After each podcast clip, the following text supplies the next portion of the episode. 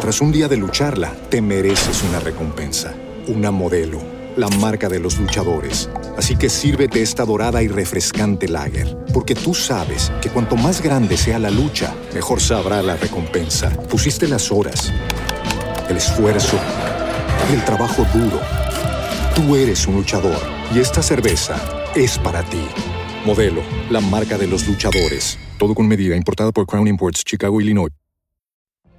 What if you could have a career where the opportunities are as vast as our nation, where it's not about mission statements, but a shared mission?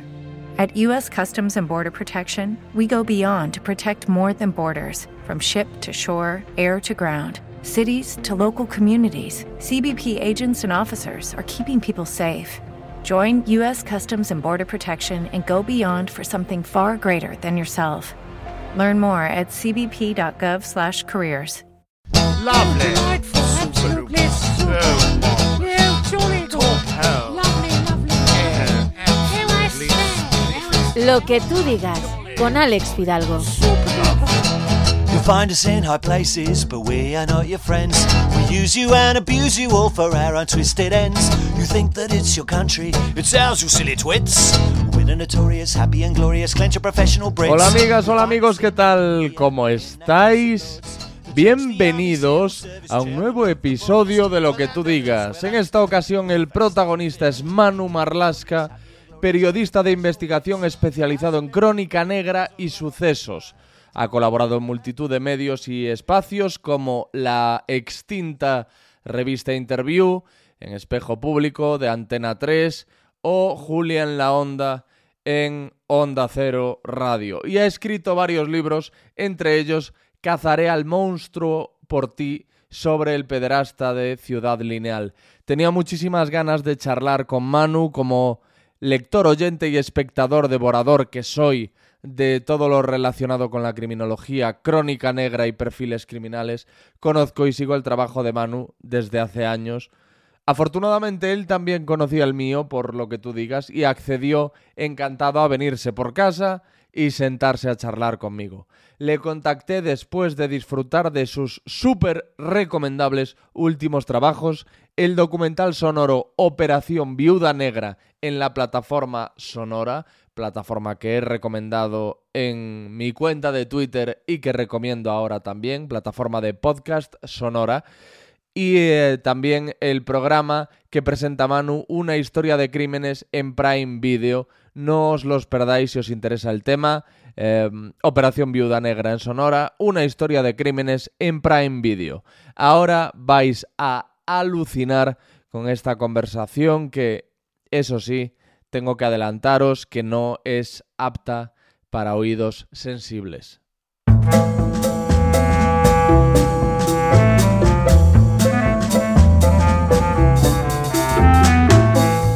A ver qué vale, tal. ¿quieres probar sonido? Madre ¿Nivel mía, de sonido? qué voz tienes, Manu. A ver, bien, así más o menos es mi tono de directo. Ahora sí, Vale, ahora sí. Perfecto. Lo que te iba a decir es que nos conocemos. O sea, no nos conocemos, sino que nos hemos visto en ¿Dónde persona nos ya. hemos visto? Yo trabajaba en la parroquia. Y eh, tú estuviste en la parroquia en el- no sé en cuántas ocasiones. Ah, es verdad, tío. Pero en una de esas ocasiones, Sí, sí, sí, si fueron varias, estaba yo. unas cuantas veces, sí, sí, con, esto, con este par de locos. Sí, sí, es cierto, tío. Sí, es cierto. pues estaba, estaba con, con Gema, estábamos Gema. Es verdad, que Gema se quedó en la madrugada. Ajá. Yo no sé qué ha sido de ella ahora, pero sí, sí. es Está haciendo, sigue en el No Son Horas, ¿te acuerdas? El que la madrugada, el se sigue haciendo el No Son Horas, que no sé cuántos años lleva verdad. Pues un montón. en antena, pero un montón. Y ahí está Vale, Gemita. vale, pues sí. Pues sí, sí, sí. Entonces sí, sí que nos conocemos, sí. sí. Y Gema también estuvo por aquí. Sí, Por aquí pasó en el- también. en el podcast, sí, me hizo mucha ilusión volver a, a hacer Con esos radio con horarios ella. es difícil verla por ahí por la casa. Mira que yo paso por Onda Cero una vez a la semana, pero claro, con esos horarios es complicado. Ya te digo, mira, entrábamos a las 11 de la noche y salíamos de allí mm, seis y media, una cosa así. Mi primer trabajo, que fueron unas prácticas en, en la radio, entonces se llamaba prácticas, no éramos becarios, era del turno de 12 de la noche a 8 de la mañana. Y aquello me trastocó, yo creo, ya el sueño para siempre. Estuve tres, cuatro meses currando con ese horario y luego ya un poquito más llevadero, porque era como de 10 de la noche a 4 de la mañana, más o menos, ¿no? En la radio siempre. Y eso fue, yo creo que eso me trastocó para siempre el, el- el sueño. Y de todo no duermo bien, tío. Eso fue tu primera Mi primer incursión. trabajo, mi primer ¿Y, trabajo. ¿Y qué hacías? En nada, preparar boletines de madrugada. Preparar boletines de madrugada. Pero yo creo que el, destino debe tener, eh, tener reservado algo para mí porque yo no me imaginaba cómo iba a ser mi profesión. A mí me gustaba... A mí me gustaba el periodismo para contar historias, ¿no? Yo lo que quería era contar historias. No sé de qué clase, no lo sabía, pero yo quería contar historias. Y en ese turno, precisamente, un, un día de junio, de julio, el 12 de julio creo que fue de 1986, eh, ETA puso una bomba en la Plaza de la República Dominicana y la emisora estaba muy cerquita de allí, entonces se oyó y yo me marché corriendo para allá, incluso sin unidad móvil y sin nada, me marché ahí a pelo y no había nada cordonado todavía, fue muy impresionante, ¿no? Aquel fue el mayor atentado que ha cometido ETA en Madrid. Y recuerdo eh, llamando puerta, pu- puerta por puerta a todos los pisos de, esa plaza a ver si a alguno le quedaba el teléfono intacto para poder mandar una crónica que debió ser la peor crónica de la historia de la radio probablemente, porque yo era un pepinillo, era un chaval de, apenas 19 años y, y impresionado, nervioso, pero bueno, eso fue el primer suceso, digamos, que yo cubrí, ¿no? Pero nunca, nunca me imaginé que iba a acabar haciendo, haciendo sucesos, desde luego. Pero tenías la iniciativa, ¿eh? Serías un pepinillo, serías todavía... Sí, un- bueno, tenía, sí, es verdad. Tenías ese arranque que Sí, no es sí, fácil de, eso sí, de eso- encontrar. Eso sí, de hecho, eh, curiosamente, eh, de, de vez en cuando me riñen en, en mi televisión, porque lo sigo teniendo todavía, Ajá. ¿no? En ese sentido, de a los jefes los vuelvo locos porque si me llaman y me dicen, oye, mañana vamos a detener a los asesinos de Ardines, yo llamo a las 11 de la noche a un jefe y digo, oye, cojo el coche y me voy para Llanes y, y ¿cómo te vas a ir ahora en coche, tal? Va, espérate. No, no, no, yo cojo el coche, me voy para allá, duermo un par de horas y por la mañana estoy operativo ya, ¿no? Todavía ese arranque lo sigo teniendo, ¿no? Me sigue, me sigue gustando, me sigue dando... Sí, me sigue gustando. me sigue Pero yo tengo entendido que eh, Rendueles y tú hacíais como un tour criminal por Madrid con, vues- con vuestras chavalas. Eso, eso. Alguien te ha mal informado, alguien te ha intoxicado. No, no, no, no, no. Lo he leído en una entrevista. Entonces, el- el- la culpa es de, de Bueno, la transcripción. Yo creo que todos los que hemos hecho sucesos es, una, es un comodín que hemos tenido, ¿no? Para, para ir por la calle y en vez de hablar, pues el que sepa de, de arquitectura, me imagino que le dirá a la churri, mira qué ejemplo del barroco churrigueresco, ¿no? Yo decía, aquí un triple crimen estupendo. Pero bueno, sí, sí, hay que decir en honor la verdad que yo soy madrileño y Rendueles es de Gijón, o sea que seguramente yo, conocí, yo conozco más sitios que Rendueles, pero bueno, Pero entonces no, no estoy mal informado. no estás mal informado, no, no, no estás mal Con esto lo que te quiero decir es, esto era posterior, ¿era anterior o posterior a, a este momento que me Posterior, cuentas? posterior. Yo, Ah, empecé, vale. yo empecé en el mundo del suceso. Esta experiencia de la radio eh, fue en 1986. Yo me fui de la radio en enero del 87. En junio del 87 eh, llegué a un periódico, al diario Ya. Digamos que se vieron colmadas todas mis expectativas. Yo lo que quería era trabajar en un periódico, quería escribir, quería oler la tinta que había olido en mi infancia en el diario Pueblo, el periódico donde Sí. trabajaba mi padre. Quería ver una rotativa en marcha, quería esperar a la noche para recoger el ejemplar del periódico y ver mi firma allí. Yo, es para lo que me hice periodista realmente, ¿no? Aquello, el primer día que, que yo firmé en el periódico y que esperé en la rotativa y que, pues, era, bueno, ya está, yo, yo creí que ya había hecho todo, ¿no? En aquel momento. Y yo estaba dedicado al mundo de la cultura y espectáculos, fuera donde me colocaron en el periódico. No debía hacerlo mal porque me renovaron al acabar las prácticas, pero en enero del 88 se fue un compañero que estaba en el ya, que hacía sucesos, a otro diario, y el director, don Ramón Pi, me dijo, chaval, tú eres bastante espabilado, bastante despierto, si te quieres quedar aquí y que te haga un contrato de seis meses, tienes que hacer sucesos. Y dije, pues director, lo que usted diga, porque de aquella se llamaba de usted a todo el mundo. ¿no? Sí. Y me quedé haciendo sucesos y hasta hoy. Eso fue en, en el 88. Así que los Criminal Tour eh, fueron a partir de ese año, del año 1988. Pero ¿y, y cuándo te das cuenta de que te vas a querer dedicar al periodismo teniendo un padre periodista quizá pronto? Yo creo que o- nunca, nunca pensé Otra cosa. que podría hacer otra cosa, sinceramente. ¿no? Más allá de las ensoñaciones que tiene uno de pequeño de ser lateral derecho del Real Madrid o, de, o, de- o poco más, ¿no? Pero, pero nunca me planteé otra cosa, ¿no? Porque Yo además pasé mi infancia metido en el periódico. ¿no? Cuando, esto, cuando yo digo, yo he, he pasado mi vida en redacciones, en este caso es textual. Mis padres se separaron cuando yo era muy pequeño, yo tendría dos o tres años, dos años cuando se separaron. Eh, en aquel momento no había convenios de separación ni, ni nada parecido. Y entonces eh, mi madre, cuando le venía mal tenerme a mí, eh, me, me dejaba en la silla, en la puerta del periódico, y avisaba el señor de la puerta, ya sabía que yo era el hijo de- del, del que estaba en la quinta planta, en la cuarta planta, no recuerdo cuál era, y entonces llamaba a mi padre, oye, ¿han han traído aquí al chaval? Bueno, pues nada. Y el chaval con 3, 4, 5, 6, 7, 9 años, pues se pasaba de viernes a domingo metido en la redacción del diario Pueblo, en la calle Huertas, pues viviendo lo que era un periódico, evidentemente. Aprendí a manejar la centralita aquella de clavijas, aprendí a revelar con los fotógrafos, vi a strippers que llegaban al periódico de madrugada, eh, bajé al taller a, a ver cómo eran las linotipias, eh, a ver cómo funcionaban las rotativas. Bueno, ya está, ¿no? El, otros críos se, se crían en el campo o en... Pues yo me crié en esa redacción, ¿no? En ese periódico. Y estoy... Y estoy muy contento de ello, ¿eh? no, no lo digo con pesar, ni "Pu- pu- mira qué infancia más terrible, ¿no? ni mucho menos, me lo pasé muy bien. Y en los tiempos en los que en las mesas había el cenicero, ¿no? Hombre. Lleno de colillas, el vasito de whisky. A ver, ya, esto, esto hay un compañero que se llama, que además creo que tienes alguna conexión con él, que se llama Úbeda, Jesús Fernández Sí. Úbeda, que ha escrito un libro que se llama Nido de Piratas, Eso es. del diario Pueblo, y ahí se contarán muchas cosas, ¿no? Porque no solo había ceniceros llenos de, de colillas, sino que había hasta revólveres, gente que tenía un revólver y lo sacaba de vez en cuando, o que dormía en los sofás del, del periódico, ¿no? Era un, era un ecosistema muy peculiar y muy divertido, y sobre todo visto a los ojos de un niño que creció allí desde los 3, 4, 5, 6 años, se convirtió en adolescente o en preadolescente y vivió todo eso, pues es una experiencia, desde luego, para mí, que me imagino que ha marcado parte de, de- mi carrera, ¿no? Y antes de darle al rec, me comentabas que, que tienes muy buena relación con Arturo Pérez Reverte, que lo conoces bien, que era compañero de tu padre precisamente Sí, en el diario él- Pueblo. Él, formaba parte del equipo de reporteros del diario Pueblo. sí. Mm, ¿Y tú recuerdas verlo cuando eras niño por allí? Perfectamente, perfectamente recuerdo verlo cuando era niño en aquella, en aquella covacha, en aquel espacio que tenían los reporteros, que eran como los Navy SEALs de allí del periódico, ¿no? Un poco. Estaba, estaba él y le recuerdo de muy jovencito, desde luego.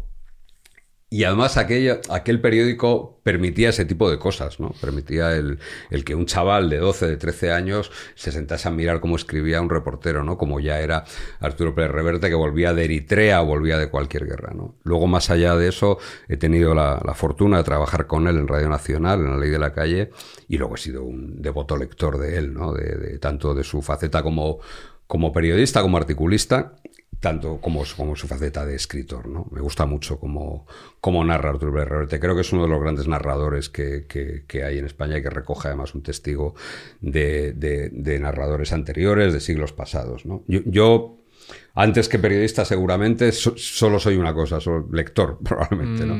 Y después ya soy periodista, pero sí, soy un gran lector y un gran admirador de Arturo. ¿no? ¿Y tú recuerdas em, qué sensación te daba de niño? Por- Porque yo pienso en cuando yo era pequeño y conocía a los amigos de mi padre y eso, y había pues los que me caían muy bien y había otros que a, mí esta- este no me cae tan bien. Bueno, digamos que, el, el- como te decía antes, el ecosistema de una redacción de aquella época eh, te hacía casi, casi eh, eh, empatizar con todo el mundo y que todo el mundo te cayese bien y que te resultase absolutamente interesante. Desde aquel reportero que tenía una pistola, un revólver en la mariconera que llevaba, a aquel otro que sacaba la botella de whisky o, a los que veías de madrugada que estaban eh, un poco descosidos, por decirlo de alguna manera. ¿no? Pero aquel ecosistema facilitaba esa cercanía con todo el mundo, ¿no? Y yo era un poco como la mascota de aquel periódico, ¿no? Era un crío muy jovencito que andaba por allí.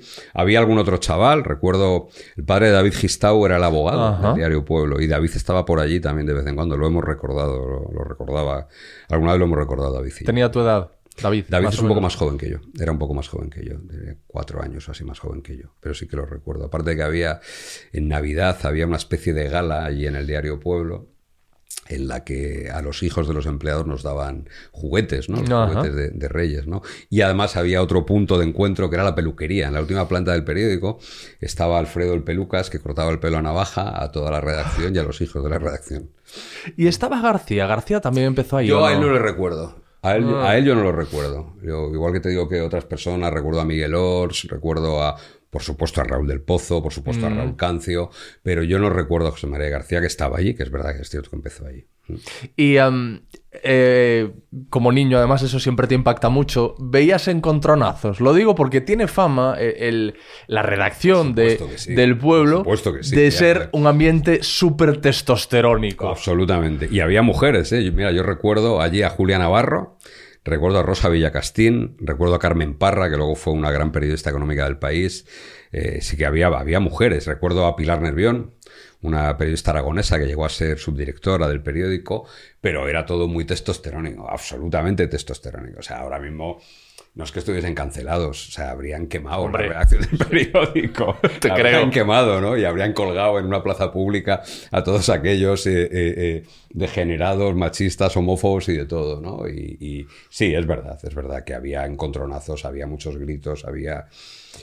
Eh, por eso, ahora cuando yo voy a una redacción que parece el monasterio de Silos, me llama mucho la atención, ¿no? Porque yo aprendí allí, y aprendí también las primeras redacciones en las que yo trabajé, en la del diario Ya, por ejemplo, era una redacción muy redacción, eh, aprendí que las, redac- las redacciones se viven, o sea, no se trabaja en ellas. Las redacciones no es que viva uno en ellas, sino que hay que vivirlas. Y tú, tú vas a la redacción, pero la redacción tiene que pasar por ti también, ¿no? Y entonces cuando ves ahora redacciones eh, donde hay gente así haciéndose selfies y Ya, haciendo- flipas, ¿eh? eh, o, o- o redacciones que parecen el, el- el monasterio de Silos, del silencio que hay, ¿no? A mí me- no me deja de sorprender. De hecho, el único que grita normalmente en las redacciones soy yo. Sí. Yo le di un mordisquito, un pequeño snack a ese tipo de redacciones cuando estaba. Lo que pasa es que la precariedad no me dejó vivirlo como lo habría vivido en, otra, en otro tiempo. En un semanario aquí en Madrid, que yo me acuerdo que comía en la mesa. eh, ¿Qué semanario era? Gente en Madrid. Y yo, Ah, yo, sí, yo sí, sí, llevaba sí, la edición de Recuerdo. Arganda y Rivas. Recuerdo, recuerdo que había muchas ediciones de. Sí, sí, sí. Escúchame, recuerdo lo llevaba, lo llevaba todo yo, la edición esa, porque ya te, te digo, es precariedad absoluta. Entonces, una cosa que me divertía a mí mucho, claro, no puedes firmar todos los putos artículos como Alex perdón. Fidalgo. Te- te No, no, me- mis colegas de Corcubión fueron periodistas de gente.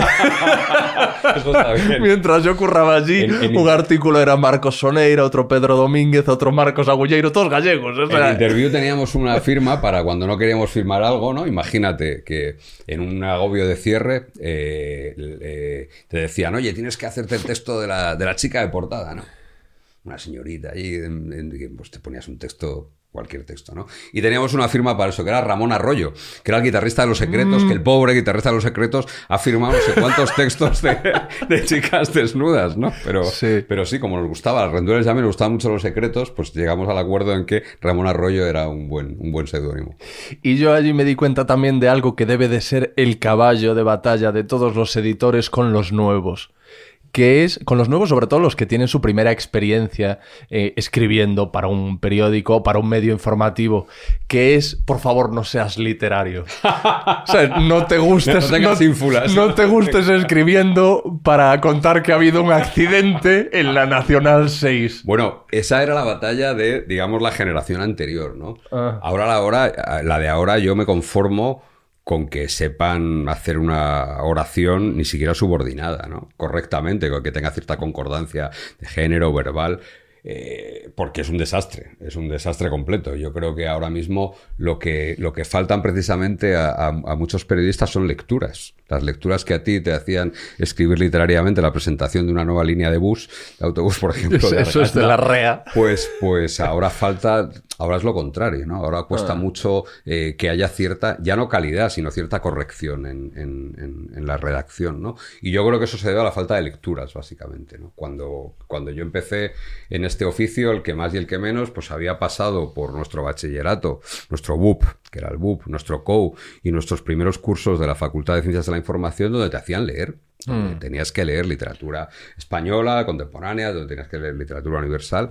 Y entonces, bueno, aunque sea, ibas con ese pequeño acervo, con esa pequeña cimientos de, de lecturas, ¿no? Ahora Nada, absolutamente. Lo ves, además, lo ves cuando ves escribir, incluso un rótulo, ¿no? Ves rótulos que dices, pero madre mía, o sea, ¿qué es esto?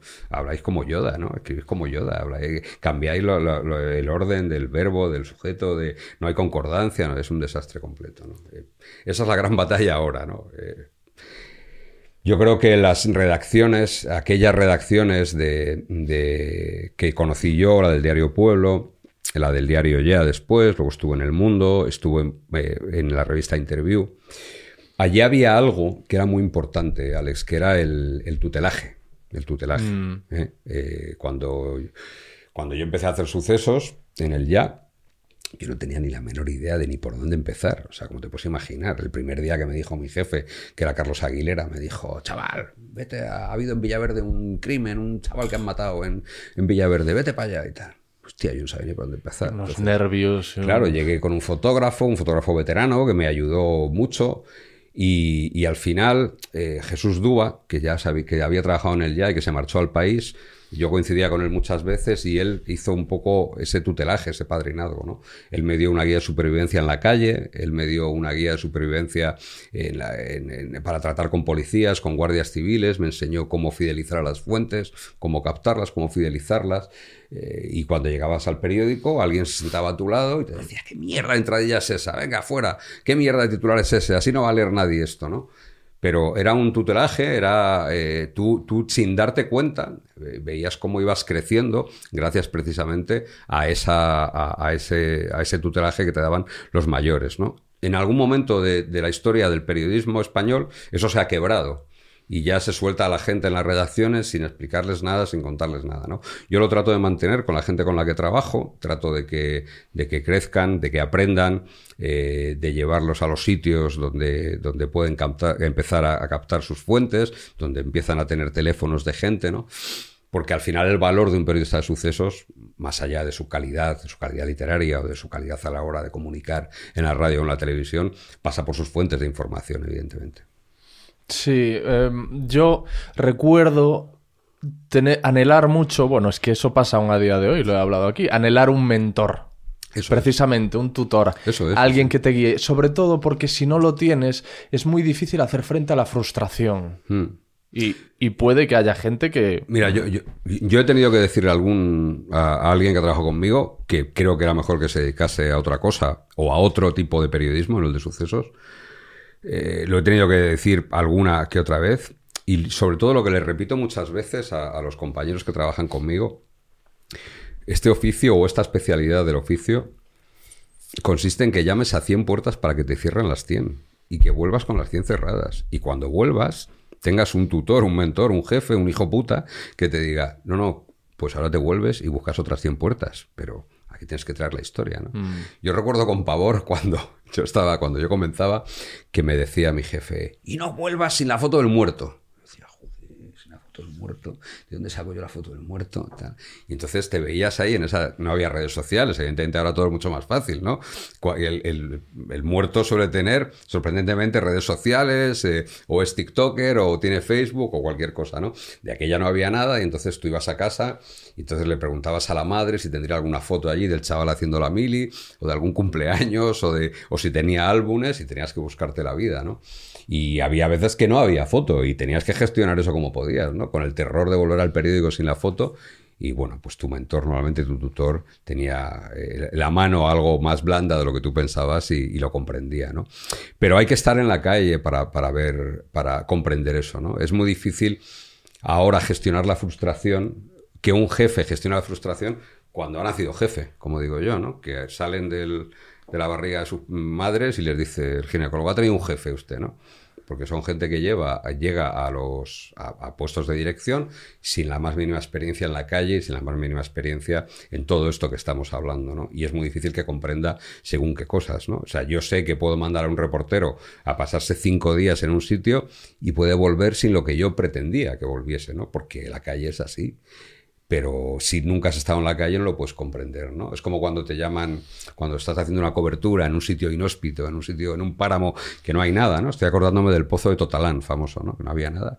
Y entonces tú en un momento dado tienes que decir, oye, me voy porque tengo que cargar las baterías de la El, cámara. po- perdona, el pozo de Totalán. El del niño Julen, aquel, El aquel, Julen. aquel Ujú. niño que se quedó en el pozo, que fue una cobertura larga además, de 10, 11 días, y era un páramo, aquello no había nada alrededor, nada alrededor.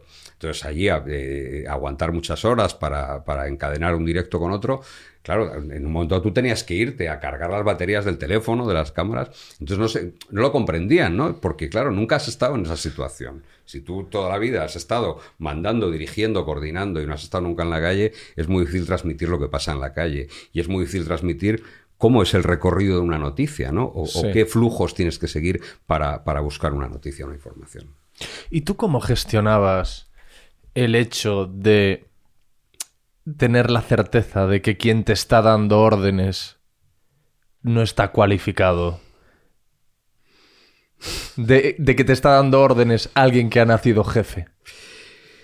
Pues porque yo tengo un eh, sentido muy jerárquico de, esta, de este oficio. ¿no? Yo creo que este oficio no funciona de forma asamblearia, que tiene que haber una jerarquía y que tiene que haber jefes que manden. ¿no? Y yo soy una persona en ese sentido muy, creo que muy honesta, muy legal, quiero decir. Eh, yo no soy un ácrata, ni, ni un irredento, ni, ni no admito la autoridad, ¿no?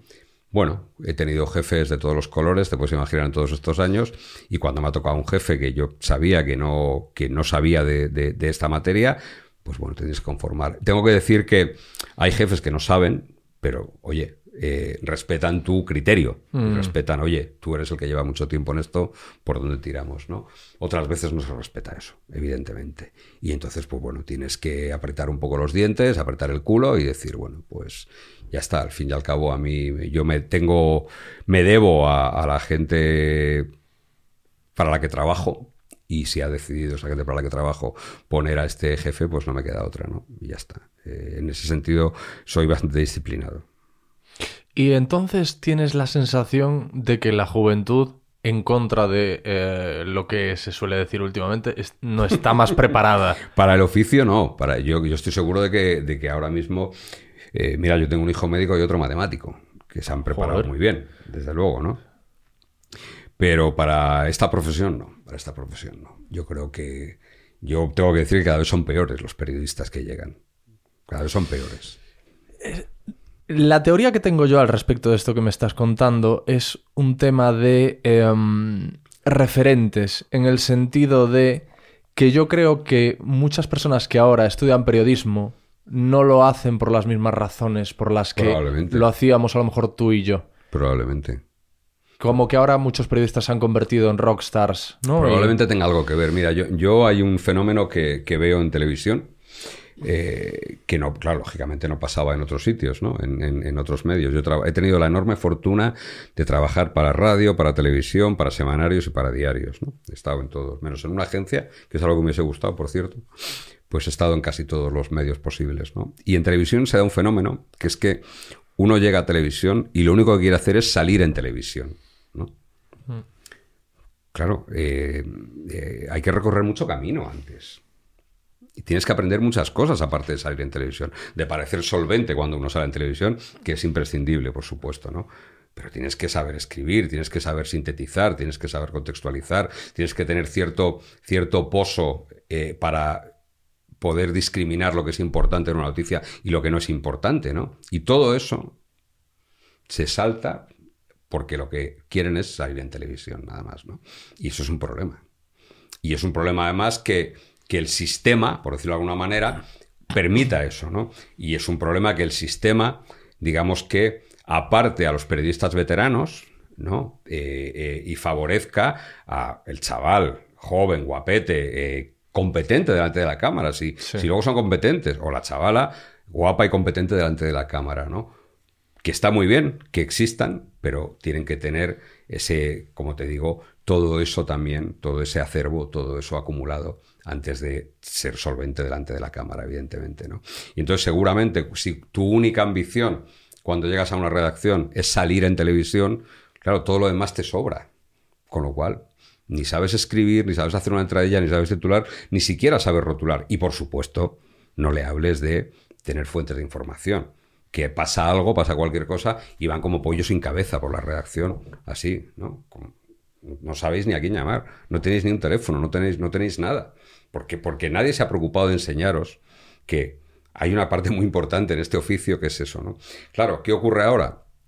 El sentido de palabras como exclusiva, el sentido de palabras como primicia se ha perdido absolutamente, se ha perdido, porque eh, ya no se compite por eso, porque una exclusiva dura lo que tarda en replicártela a un medio digital, evidentemente. Y ¿no? uno piensa en Ana Obregón, cuando hoy, Claro, hoy por hoy, eh, cuando dices claro, exclusiva. Efectivamente, ¿no? Entonces, an- yo antes, mira, yo recuerdo perfectamente, es una imagen que, que me va a acompañar toda la vida, eh, durante muchos años, los años que trabajé en prensa diaria, eh, íbamos al VIPS a ver por la noche, porque en el VIPS vendían el periódico del día siguiente. A eso de las 11 de la noche tenían los periódicos del día siguiente. Íbamos al VIPS, eh, varios compañeros, a mirar lo que había sacado la competencia. Como la competencia había sacado algo que tú no habrías sacado, te ibas a- al periódico, despertabas a la fuente que hiciese falta para tener tú esa historia también. Y si no la podías tener, te cagabas en los muertos de. O sea, se competía de verdad. Se competía de verdad. Había una competencia muy sana. Ahí nació aquel, aquel eh, dicho tan, tan, tan imposible de decir hoy, pero que lo voy a decir, que era en el pan como hermanos y en la información como gitanos. ¿no? Porque tú eras capaz de matar por una información. Pero luego, oye, éramos todos colegas, todos competíamos en buena lid y de hecho aquella tribu de los sucesos nos llevamos muy bien entre todos, ¿no? Los Ricardo Domínguez, José Luis Guardia, Jesús Duba, Ángel Colodro, eh, todavía sobrevive alguno, Pablo Muñoz, Luis Fernando Durán, toda aquella tribu nos llevábamos muy bien. Y... Pero matábamos por tener nuestra información, ¿no? Eso es impensable ahora. Eso es impensable. Si uno quiere tener una idea perfecta de lo que estás diciendo, recomiendo encarecidamente el podcast de mi amigo Pablo Juan Arena. Eh, buenas noches y saludos cordiales, donde se ve precisamente las peleas entre García y de la Morena por tener antes al protagonista. Todo tipo de las argucias, cómo eh, se lo curraban, cómo... Es que eso era competir. todo ¿no? incluso un poco mafiosil, ¿sabes? Yo- mira, a mí me contaban alguna historia en el diario Pueblo, me contaban alguna historia de coberturas donde se velaban los carretes de la competencia. Ostras. Donde tú ibas a cubrir una historia y veías dónde guardaba el fotógrafo la competencia los carretes y los velabas. O sea, se llegaba hasta ese punto, ¿no? Entonces, bueno, ahora que, ahora que se forman consorcios de periodistas para, para descubrir noticias, pues claro, eso es impensable, ¿no? A mí un día me llevaron a la Asociación de la Prensa, me llevó Victoria Prego a hablar de, de- de todo esto, el periodismo de investigación, y yo me acuerdo que mi intervención eh, fue muy criticada porque allí había mucha gente que formaba parte de consorcios de periodistas. La Sexta forma parte de un consorcio de periodistas, ¿eh? Para hacer grandes temas de investigación. Y yo decía que eso no tenía sentido, pero que yo no me voy a juntar con el de la competencia. Me juntaba para tomar café, pero para buscar la misma noticia. Ni muerto, vamos, ni muerto. Pero bueno, yo soy un señor mayor, un periodista antiguo, ¿no? Claro, igual va en la, en la edad, ¿no? Tú ves, tú seguro ves, que va en la tú ves que, tus contemporáneos son como tú. Sí, sí, sí, sin duda, ¿no? Lo- la- en honor a la verdad tengo que decirte que, que quedan muy pocos contemporáneos, ¿no? So- yo soy un- una especie de dinosaurio que ha aguantado, que ha sobrevivido a todas las glaciaciones y a Eres y a Ertes y a todo lo, lo que ha pasado por la profesión. Y de mi edad que esté dedicado a esto, yo creo que queda Pablo Muñoz en ABC y poco más ya, ¿no? No, no, quedan... No quedan especialistas en el periodismo de sucesos en activo con mi edad y que lleven tantos años con mi edad. ¿no? Y entonces, bueno, eso te da una perspectiva, desde luego, eh, muy interesante ¿no? para, para ver cómo está el patio ahora. Mm. Decías lo de ponerte, lo de que la gente para ponerse de- delante de la cámara tiene que tener un recorrido. Mencionamos lo de que ahora las exclusivas son eh, Ana Obregón, eh, Jesús de Urique, el otro, el de la moto, y me acuerdo. Ahora cuando eh, voy a Galicia, estoy con mi madre por la tarde, mi madre está haciendo sus, sus cosas, está con el punto de cruzo, estas movidas, y está viendo programas de, pues, de Del Telecinco corazón, de por ¿no? la tarde. Y lo que me parece alucinante, y no sé en qué momento ha pasado, es que a lo mejor llevan a la que le hace las cejas, a la Bueno. amante, pero escúchame, pero llevan a la que le hace las cejas a la amante del amigo de Kiko Rivera. La sientan allí. Y la tía habla como si hubiese hecho televisión toda su vida. Y digo, ¿a qué coño responde esto? Yo, la teoría que tengo es como que ahora todos nos grabamos con los móviles Puede y todo ser, esto, puede ser, Pero puede ella ser. se sienta ahí, se, parece- se pone a pegarle cortes a la gente, se- como si estuviese en el salón de su casa. Bueno, de- lo, lo cierto es que eso es mérito de, de- de quien pergeña ese programa, ¿no? Que, que es capaz de convencer a la gente, a, a cualquier pelagatos, de que es un comunicador, al fin y al cabo, ¿no? Yo creo que tiene, tiene ese mérito, ¿no? Tiene, tiene todo ese mérito. Yo, fíjate, hasta el periodismo del corazón antes era otra cosa. Antes el problema del corazón era una especialidad muy, muy, muy, muy, eh, muy bestia, muy salvaje también y, y- y muy depredadora. Y ahora, efectivamente, ahora el problema del corazón se ha quedado un poco en la anécdota, ¿no? Es el que Sí. le hace la manicura al primo de no sé dónde, ¿no? Mira, ayer preparando el programa de radio de, de la próxima semana, eh, que lo vamos, lo- lo vamos a dedicar a, a la crisis de los pinchazos, aquel bulo del verano de los pinchazos en las discotecas, ¿no? Pues yo me echo con las conclusiones que sacó la policía y, y mirando todo lo que había pasado allí, el ex de Karina, que es un peluquero que se llama Hombre, no sé cómo, dijo es- que le habían pinchado en un sitio y entonces sacaba una foto como de un brazo lleno de celulitis y decía que le habían dicho que tenía éxtasis, pero que 14 días tenía que... Pero vamos a ver, pero ¿cómo damos cabida a esta gente? O sea, ¿cómo le damos su minuto de gloria a esta gente? En serio. O sea, el periodismo del corazón antes era una cosa seria también. O sea, se mataba por hacerte con la foto de Philippe Junot o de la familia de Mónaco veraneando no sé dónde. Ah. Y eso costaba una pasta, ¿no? Evidentemente, ¿no? Pero ahora hemos bajado el nivel tanto en todos los sitios, hemos llevado, hemos convertido en tantas partes y en tantos sectores la anécdota, le hemos dado categoría de noticia, que hemos empobrecido absolutamente nuestro oficio. A base de eso, a base de convertir en noticia y en algo noticiable y en algo que, que- que merece minutos de televisión o espacio en un periódico en una página web, que son anécdotas, que no pasan de ser anécdotas. Ya está. Cu- Cuéntame lo de los pinchazos, entonces, porque yo seguía con la duda de... de- Yo Pues entendía mira, la- que, era, que era un bulo, pero luego había incluso policía- sanitarios que decían, sí, sí, yo he atendido a gente. La policía eh, ha contabilizado en su demarcación, en Policía Nacional, 300 eh, episodios de este tipo. ¿no? En los 300 episodios, en ni uno solo de los episodios ha encontrado ningún tóxico. Ninguno. Hubo una menor en Gijón a la que se le detectó eh, gamma hidroxibutirato, GHB, es decir, éxtasis líquido, pero en el contraanálisis se demostró que era mentira, que era un falso positivo.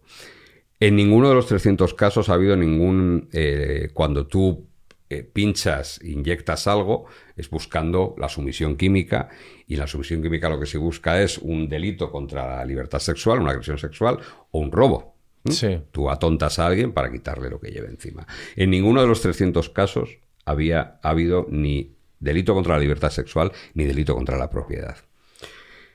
Es cierto que hay personas que presentan algunos pinchazos, pero que se deben a hojas de palmeras, a ortigas, a cardos, a cactus, a alambres. Hubo un detenido en Albacete que se dedicaba a pinchar con un alambre. Entonces yo creo que fue un enorme episodio de psicosis colectiva, de sugestión. Las, gente- las chicas, sobre todo las chicas, salían al- con la idea de que las iban a pinchar, ¿no? Y entonces a la mínima ellas creían que las habían pinchado. Un enorme episodio de sugestión alimentado de manera absolutamente indecente por los medios de comunicación. Porque eh, esto empezó en San Fermín, fue la primera denuncia. Yo el 15 de julio tenía claro que era mentira. Porque yo hablaba con la policía y les decía, oye, pero no, no, se siguió alimentando, probablemente porque era verano, porque no había informaciones suficientes, fue la serpiente de este verano, ¿no?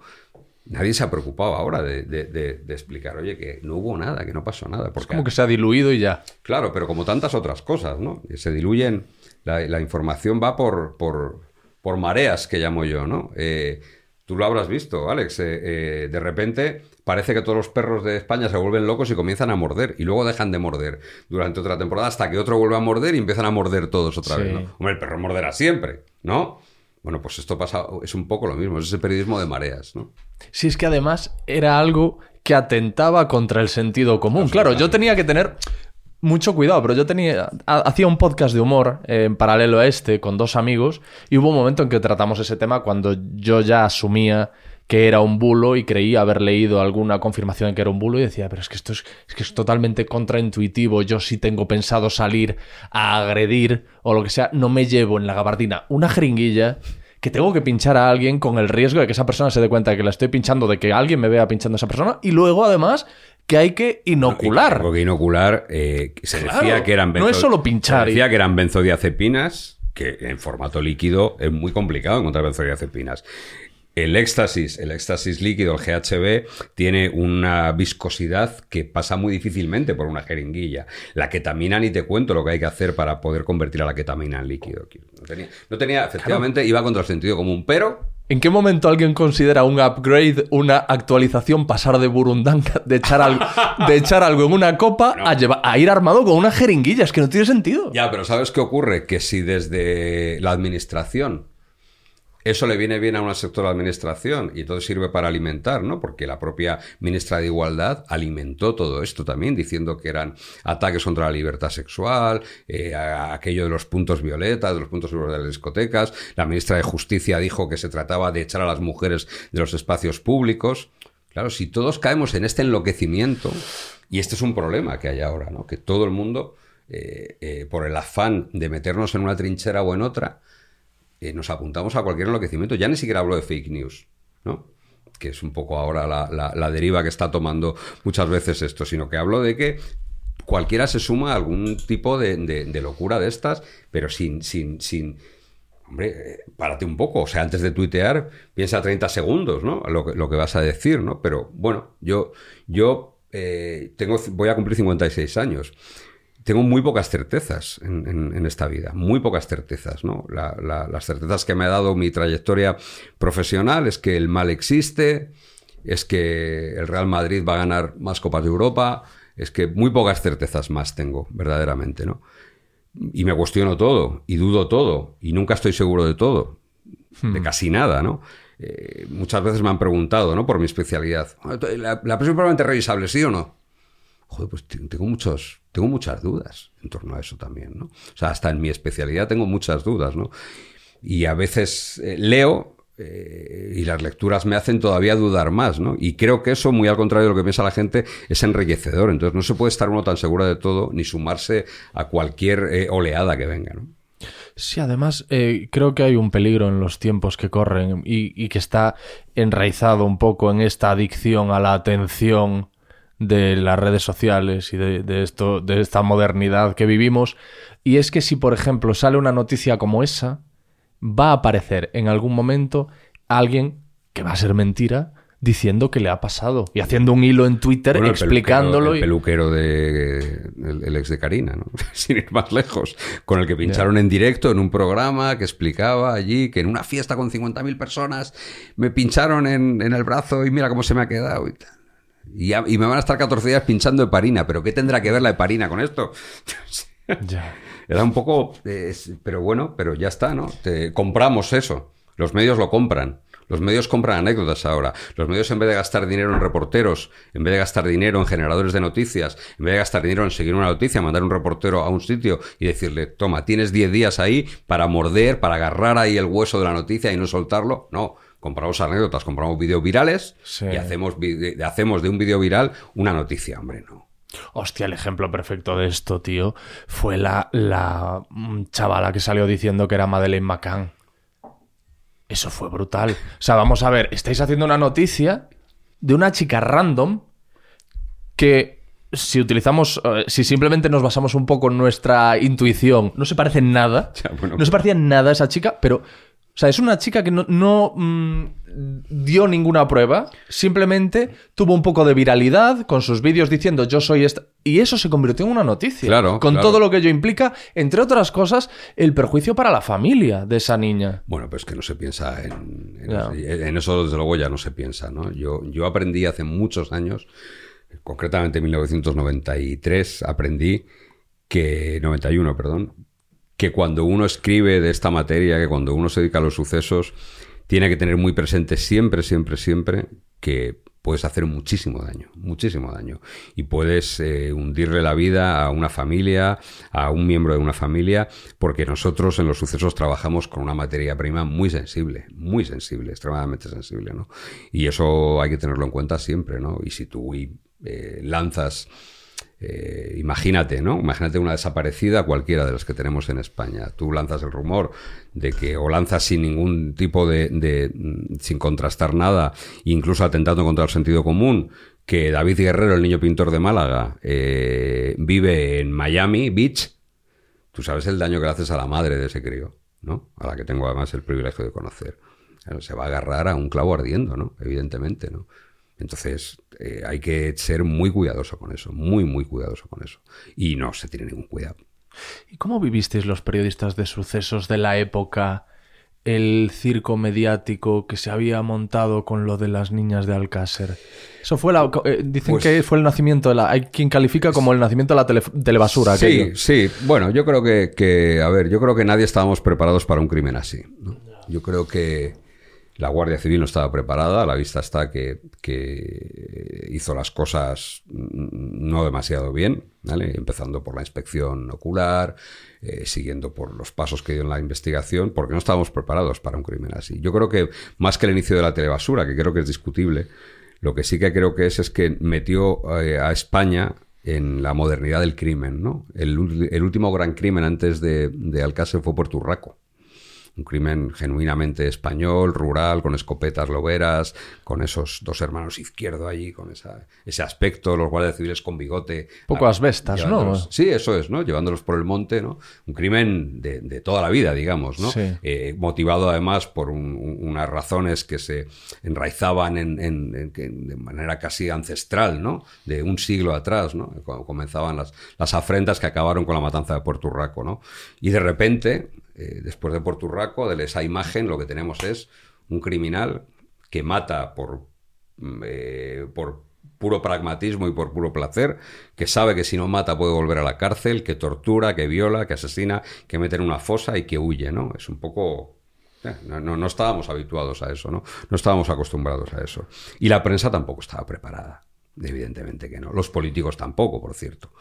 Y la prensa no estaba preparada. Y yo recuerdo aquellos días en Alcácer a los productores de televisión con fajos de billetes comprando los testimonios de, cualquiera que se prestase, ¿no? Era, era eso, ¿no? Eso fue, para mí era la imagen más, más eh, que explicaba mejor todo lo que pasó aquellos días, ¿no? Y de aquello no se aprendió, aquello se personalizó en una periodista, en Nieves Herrero, pero creo que todo el mundo fue partícipe de aquello. Yo creo que es injusto poner a, a Nieves Herrero como, No, porque ya no. Ella era la era presentadora. más, es decir, era como el ejemplo, eh, era, se, se personaliza en ella, pero creo que fue. Todo el mundo se sumó a aquella locura. Y lejos de haber aprendido de aquello, luego esos comportamientos se han ido repitiendo en demasiadas ocasiones. ¿no?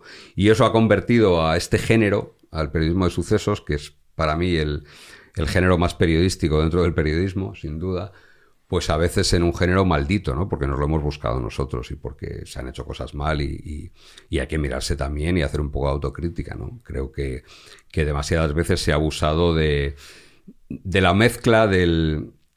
eh, cuando uno hace sucesos tiene que hacer información solo. Si tú en vez de hacer información te dedicas al espectáculo barra entretenimiento, te van a salir mal las cosas y, y no vas a hacer no vas a hacer bien tu trabajo, ¿no? Y eso se ha hecho demasiadas ocasiones. Buah, eh, es que aqu- aquel caso yo era muy, muy pequeño. Eh, lo del crimen de Alcácer, estamos hablando del año 93. Eh, sí. Yo era muy, muy pequeño y lo recuerdo perfectamente y estaba toda España. Ahí sí que había un caso de histeria colectiva, pero con, con razón. Dejaron de ir a autostop las niñas. Eso es. ¿no? Y además se hacía... Perdona, pero es que además yo creo recordar que empezó a ser también una fuente de leyendas urbanas del tipo... eh, parece ser que Antonio Inglés está escondido en el monte la allí, primera- allí en Galicia, la donde está vivía yo. conspiración, ¿no? La primera conspiranoia que hubo en España. Yo creo que fue todo lo que tuvo que ver con Alcácer, que dura todavía, por cierto. ¿eh? Todavía hay por ahí.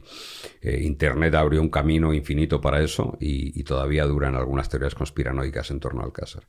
Ten en cuenta además que en aquellos años, en aquellos 91, 92, 93, donde España eh, todo era felicidad, la Expo, los Juegos Olímpicos, eh, España había entrado en la modernidad, eh, el, gobierno socialista había dado, es verdad que había dado una pátina al país que, era irreconocible, pero había una, una zona de sombra en todo eso se sucedieron muchos crímenes terribles, ¿no? Leticia Lebrato murió asesinada en Valladolid, Marta Obregón murió asesinada en Burgos, eh, Olga Sangrador murió asesinada en...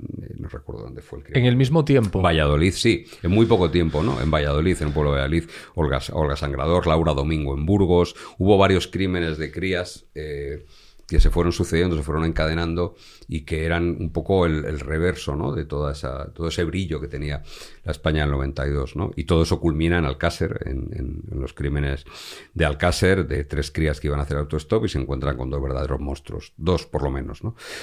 Y como te digo, nadie, nadie, nadie estaba preparado para un crimen así. Nadie, absolutamente. Y yo creo que todos cometimos enormes errores. ¿Tú tienes alguna certeza respecto a aquel crimen? Ahora se están haciendo... Bueno, yo, yo creo que Antonio Anglés participó en ese crimen, que Miguel Ricard participó en ese crimen, que probablemente haya alguien más que, que participase, pero no es nadie poderoso, ni ningún delegado del gobierno, ni ningún político que grabase películas, como se llegó a decir en algunos programas, ¿no? Snuff Movies, que también genera leyendas urbanas. Claro. yo, creo, yo creo que es que además había coincidido en el tiempo con Tesis de Amenábar y eso había... Sí, sí, sí. El tesis fue un poco posterior, Sí. pero sí, sí que se habló de aquello de las Snap Movies. Incluso hubo un criminólogo, un tal Juan Ignacio Blanco, que Sí. participaba en los programas de, de Pepe Navarro, que murió con el secreto aquel de que tenía, ¿no? El documental que hizo Ramón Campos, que hizo la gente de, Bambú. de Bambú de, de Alcácer está muy bien explicado toda aquella teoría conspiranoica que no tiene ningún ni pies ni cabeza, ¿no? Yo tengo esa certeza, como te digo. No, no sé si Antonio Ángeles está vivo o muerto. No lo sé, realmente. Sé que se le persigue como vivo. Se me consta porque he visto hasta las carpetas en, un despacho de la policía y en otro de la Guardia Civil que se le sigue persiguiendo y que se sigue siguiendo su rastro, ¿no? Eh, y olfateando y buscando cualquier pequeño hilo que permita llegar hasta él, ¿no? Y seguramente hasta que no se tenga esa certeza de si está vivo o muerto, este caso no quede cerrado para siempre. Sí, es verdad que es un caso en el que se sucedieron un montón de. De cosas eh, curiosas y difíciles de explicar, ¿no? Y que entonces eso dio pábulo a. Pero claro, es que dio pábulo a leyendas como que Antonio Anglés es, capa- es Spiderman, ¿no? Que salió por la ventana. Antonio Anglés nunca estuvo en esa casa ese día. Nunca. Antonio Anglés no estaba cuando llega la Guardia Civil allí. Porque no, no está porque el entonces delegado del gobierno, subdelegado del gobierno, anuncia en la radio que se han encontrado los cadáveres de las niñas y que se ha encontrado además una prueba que va a hacer, eh, va a facilitar a la Guardia Civil llegar hasta un domicilio, que era el trozo de receta aquel famoso de uno de los hermanos Anglés, ¿no? Todo esto lo dijo por la radio. Y Antonio Anglés no era idiota, todo lo contrario, era un superviviente, ¿no? Y entonces Antonio Anglés no va en ningún momento a la casa, sino que, y de hecho la Guardia Civil lo que encuentra es un mensaje en el, teléfono, en el contestador automático del teléfono de Antonio dirigiéndose a su hermana para que le diga al rubio, el rubio era Miguel Ricard, que llevase a la caseta, la caseta era un refugio que tenían ahí en el campo, unas naranjas y leche o algo así, creo recordar, ¿no? Es decir, que él nunca está allí. Se hizo una mala inspección ocular, no se recogieron los vestigios como se tenían que haber recogido. Eh, esa indiscreción del delegado del gobierno eh, facilitó la marcha de Antonio Anglés y luego hubo mala suerte también. Es verdad que hubo algún, tuvo mucha suerte Antonio Anglés y mala suerte la policía, ¿no? Y luego se toparon, por ejemplo, pues con la falta de colaboración de la policía eh, irlandesa en un momento dado, cuando él embarca. Es decir, hay una fuga como esta no es posible por una sola razón, ¿no? sino que tienen que juntarse una serie de circunstancias que hicieron posible que alguien eh, siga tantos años después huido de la justicia. Pero existe la, la- el convencimiento y la certeza de que se subió a ese barco. Sí, sí, sí, sí, sí. Existe el convencimiento de que estaba en una casa de, de Lisboa, de Portugal, recogida por un yonki, porque ahí están sus huellas incluso. Y si bien en el barco no se recogieron sus huellas, no se pudieron recoger sus huellas, sí que parece que los reconocimientos que hacen los marineros, eh, no hay ninguna duda que es Antonio Anglés. Es más, ya no solo los marineros, recordemos que Antonio Anglés se tira del City of Plymouth en una primera ocasión, se lanza al agua, y lo recoge una patrullera de la Armada francesa. Y los componentes de esa tripulación también ven que lo reconocen como Antonio Anglés. No sé si fue a Whitey Bulger, el, el gángster de Boston, que lo detuvieron como 50 años después, cuando estaba desaparecido. Bueno, puede ser. Y se, estaba viviendo en Brasil y...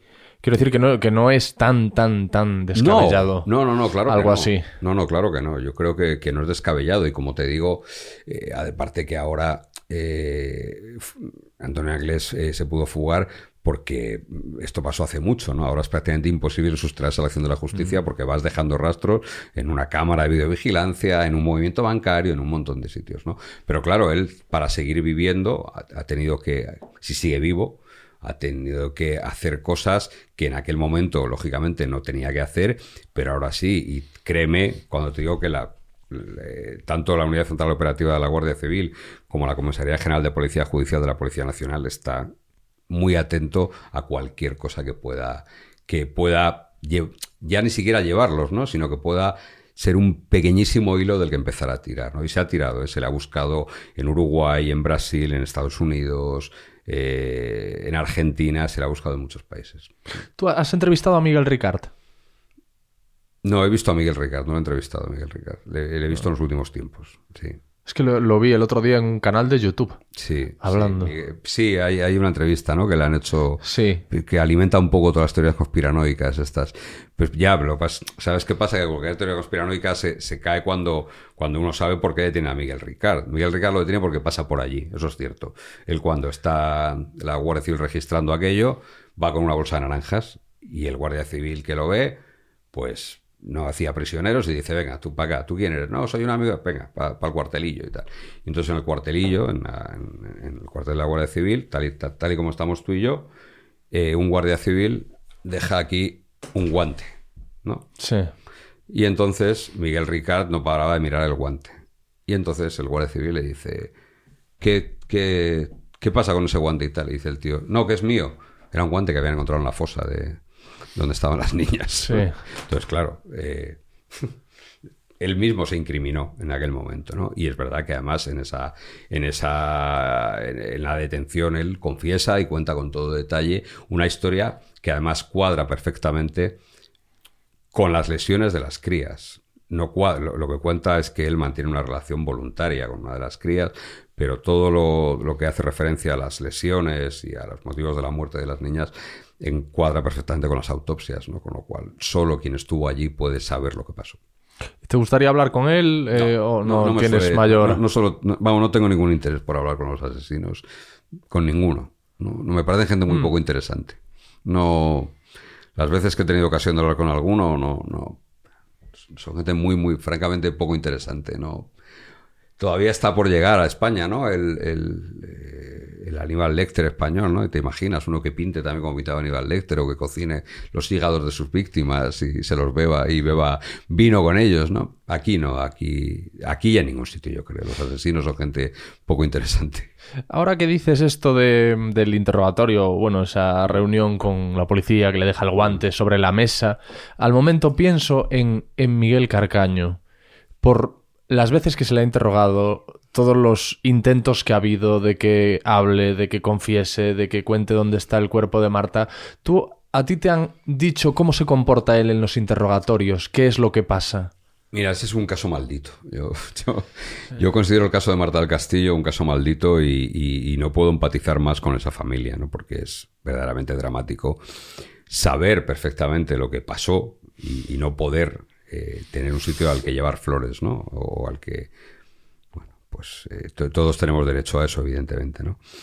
Eh, eh, Miguel Carcaño tiene una. Nada más ser detenido, nada más ser detenido todos, los- la pandilla basura, como la llamaba yo, en ese primer interrogatorio, en el que lo hacen aisladamente, lógicamente, se les aísla, se les incomunica, no pueden comunicarse unos con otros, y los cuentan la misma versión, y la cuentan bien, además, esa versión. Incluso eh, recuerdo que hacen hasta el ruido del, del cenicero con el que supuestamente mataron a Marta del Castillo, como cae al agua, el chlof, ¿no? Que hace el- al, al caer al agua. Todos hacen el ruido. Sí, sí, sí, lo hacen además. Sí, sí, sí, es verdad. Es, es- quiero decir, cuentan, es muy creíble esa primera versión, porque los tres están más o menos de Hombre, acuerdo. que los dos, o sea, que los tres repitan hasta la misma onomatopeya, no sé si Sí, le da credibilidad o se la resta. No, no, sí, sí, no, no había una preparación, ¿eh? porque Sí. luego hay cosas en las que cometen no Vale. errores, pero que no, no las cuentan exactamente igual, ¿no? Es bastante creíble esa versión que, que sitúa el escenario de donde la arrojan en, en- en el río, ¿no? Que la tiran por el río, ¿no?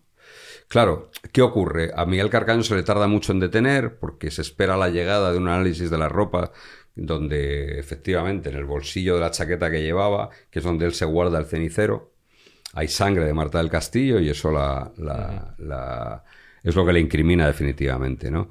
Eh, se tarda mucho en detenerle, como digo. Hay uni- grupos policiales que se encargan de la investigación. Se encarga el Grume, el grupo de menores, se encarga homicidios. Es decir, no es una investigación que de principio a fin coja a alguien. ¿no? Y todo eso, digamos que eh, hizo que el hilo que había para poder tirar de él fuese más fino de lo que debía ser, ¿no? Quiero decir, eh, no, no fue una investigación ejemplar ni mucho menos, ¿no? Y luego a, a Miguel Carcaño eh, Miguel Carcaño tiene la enorme suerte de que en esa primera búsqueda tampoco se hacen las cosas demasiado bien y no se encuentra Marta del Castillo. Y es lo que le abre todas las posibilidades después, ¿no? Todas esas, esas cosas. No sé cuántas versiones ha dado ya, no tengo ni idea. No sé a cuánta gente ha implicado distinta. Eh, se comporta eh, como lo que es un chaval de barrio. eh, No es no especialmente listo tampoco. Eso tengo entendido, que no es especialmente No, no, no, brillante y es lo que me hace menos. todavía dudar más de qué es lo que está pasando. No es especialmente listo, ¿no? Eh, es verdad que con cada uno de los interrogatorios se ha venido más arriba, digamos, y, y- y claro, y, joder, es que hay que tener en cuenta que en este caso pasan cosas insólitas, como que el padre de Marta del Castillo se ofrezca a regalarle una casa a cambio de que le diga dónde está el paradero del cadáver. Joder, cuando el padre de una víctima tiene que llegar a ese punto es que algo no funciona en el sistema, ¿no? Evidentemente. ¿no? Bueno, eh, España, afortunadamente, eh, somos un Estado de Derecho eh, y en ese Estado de Derecho lo que ocurre es que se cuelan muchas, mucha gentuza, mucha chusma eh, que utiliza ese Estado de Derecho a su favor y se cuela por las rendijas que hay. ¿no? El caso de Miguel Carcaño es así porque obviamente el Estado de Derecho impide llevarte a Miguel Carcaño encapuchado a un monte y forrarle a hostias hasta que te diga dónde está Marta del Castillo.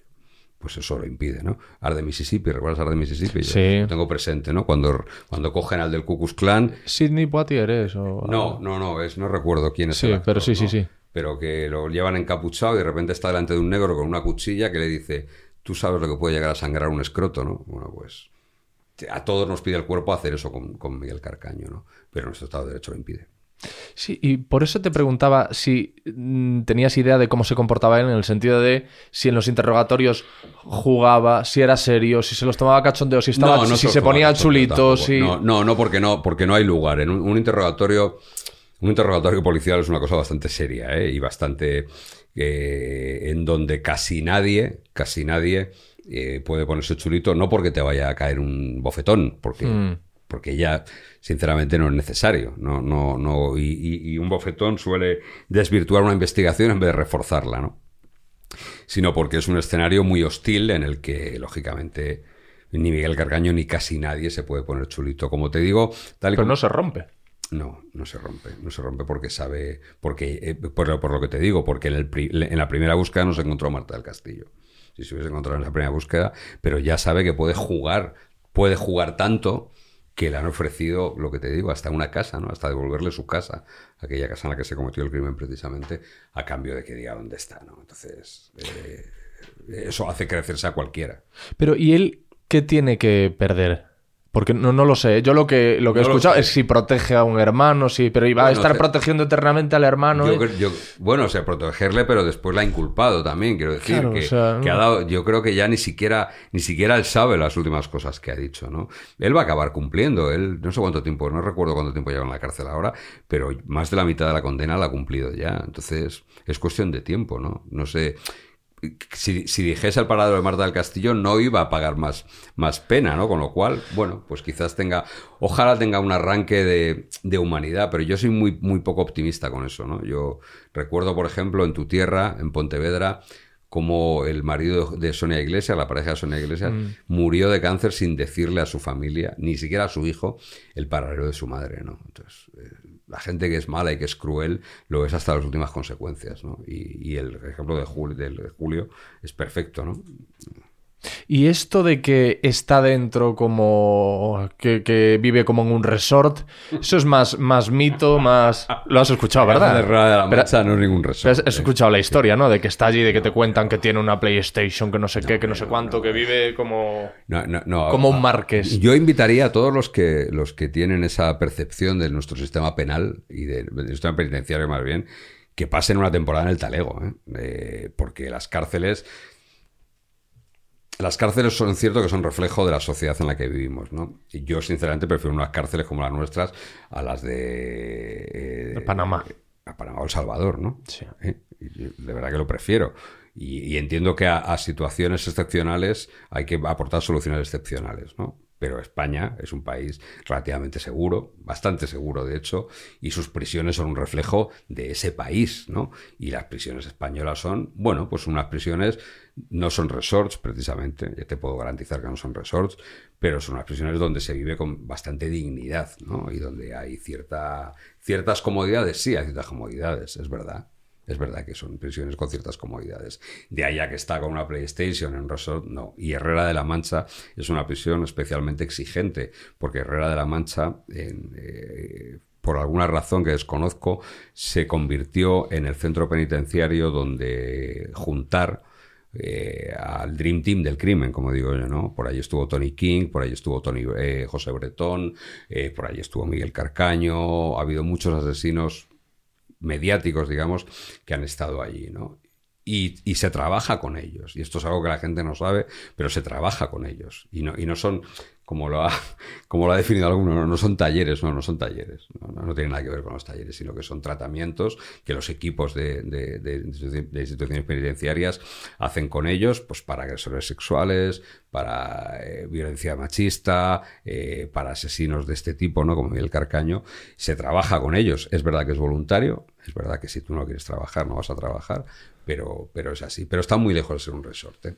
Pero un tema que me fascina y me interesa y está relacionado con Miguel Carcaño y también lo estaba en su momento con José Rabadán es la hibristofilia, ¿no? Estos asesinos fan, ¿no? De... sí, que, que cometen crímenes atroces, precisamente como en el caso de Miguel Carcaño contra mujeres, o como pasaba con Ted Bundy, o... y las propias víctimas potenciales de un asesino como este caen rendidas a los pies del asesino y le escriben cartas de amor. Mira, José Rabadán, el asesino de la katana, el de Murcia, eh, cuando fue detenido, eh, esto yo creo que puedo contarlo ya porque ha prescrito, eh, estaba en, preso en la prisión de Sangonera, cuando ya cumplió la mayoría de edad, estaba preso en Sangonera, que es una prisión muy antigua de, de Murcia. Y yo trabajaba en Interview y me hice con una persona que me, capté a una persona que estaba en prisión con él y que me sacaba las cartas que le enviaban la, las fans, las admiradoras, ¿no? Y aquello era terrorífico, porque veías efectivamente a chicas muy jovencitas eh, mandándole cartas de admiración, eh, pues sí, como si fuese el cantante de Take That, ¿no? De, de, aquella época, no sé quién sería, quién estaba de moda, pero eran, eran cartas de fans. Curiosamente, entre esas cartas de fans apareció una procedente de San Fernando de Cádiz, de Raquel y de Iria, que fueron dos chicas que asesinaron a su compañera de clase después, a Clara García Casado. 30 puñaladas, una cosa así, sí, ¿no? en un parque de, de San Fernando, ¿no? Pues simplemente por, por, vivir como la experiencia de matar a alguien, ¿no? Y de acabar con la vida de alguien, ¿no? Y eran dos de las que habían escrito a Rabadán, que le decían, creo recordar algo así como que tú has hecho lo que todos queríamos hacer, has sido capaz, has dado ese paso, ¿no?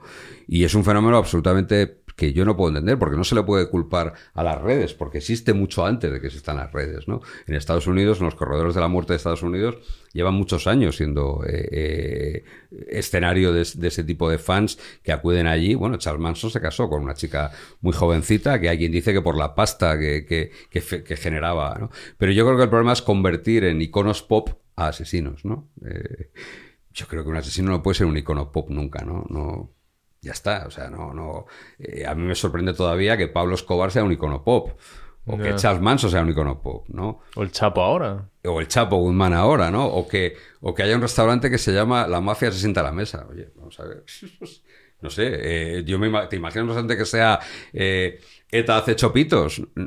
No sé, no, no, no. No creo que. Hay que tener mucho cuidado con la frivolización de, del crimen, ¿no? Y, con, la, y con, con, todo lo que tiene que ver con la muerte, con el crimen, con el delito. Eh, frivolizar eso es muy peligroso porque, porque caes al final en ese tipo de cosas, ¿no? Carcaño, porque es un chaval guapete, porque es un tipo. Eh, bueno, pues con, cierto ángel, con cierto encanto, se ha convertido igual en, otro, en otra especie de icono y de y objeto de la admiración y de las cartas de un montón de chavalas. Incluso creo recordar que tenía en Facebook una página de fans.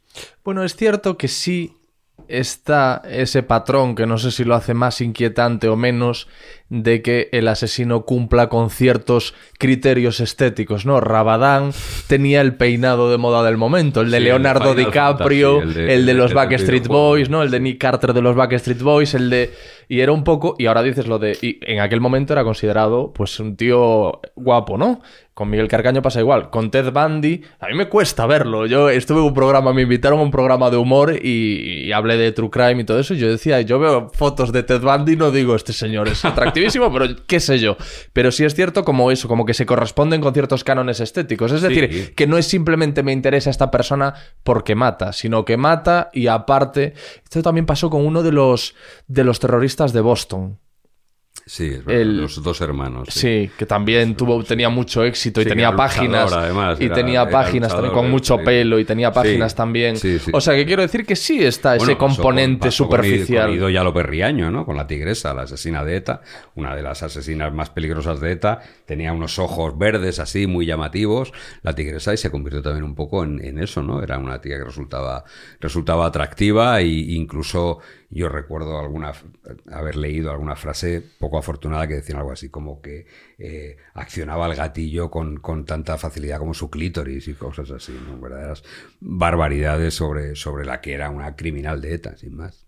Bueno, está el, fenómeno este de los mugshots virales, ¿no? De las fotos de presos que no tengo muy claro por qué. Porque yo entiendo que publiques las fotos cuando buscas a alguien, pero no sé por qué en las redes sociales de la policía se publican los mugshots de... en Estados Unidos. En Estados Unidos, sí, porque aquí se publicó la foto de Isabel Pantoja y trajo unos problemas. Sí. Aquella fotografía de reseña de Isabel Pantoja, madre mía, sí, sí. Hay uno que se llama Jeremy Mix, que es un supermodelo. Al Sí. Una vez salió de Sí. la cárcel, lo estaba esperando, no sé si Armani o quién Sí, era. sí, sí, sí. Digo, pero esto es normal, Cierto, tío. cierto, cierto. Y luego, hombre, a mí eh, me hace gracia todavía ver pues la de Hugh Grant, la de Frank Sinatra, la de ese tipo de gente que ha pasado por en algún momento por comisaría, que está muy bien porque democratiza el crimen, ¿no? También de Sí. hasta este señor, hasta estos señores se pueden ver en esta tesitura de, de posar allí delante de la de- de- para hacerse la foto de reseña, que es como se llama en España. ¿no? Pues lo mismo, las redes publican esos, esa- esas fotos de detención de, de estos presos y presas atractivos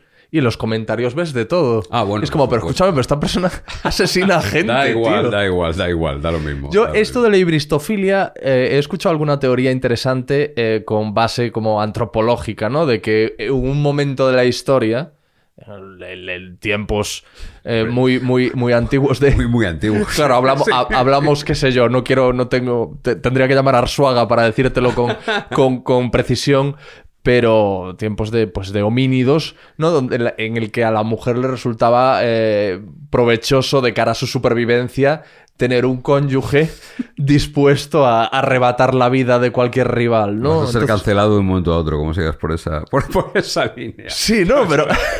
no, pero ya ves, yo me he protegido diciendo es una teoría No, es verdad. que he es- escuchado. es- seguramente tenga algo que ver con eso, ¿no? Pero yo creo que tiene, ti- yo creo que tiene más que ver al final, porque eh, salvo Charles Manson, eh, que evidentemente eh, cuando esta última mujer que tuvo, que, que su viuda, porque es su Sí. viuda, realmente, pero salvo Charles Manson, esa bristofilia tiene que ver más con, con ese atractivo físico, ¿no? Que dices tú, es verdad.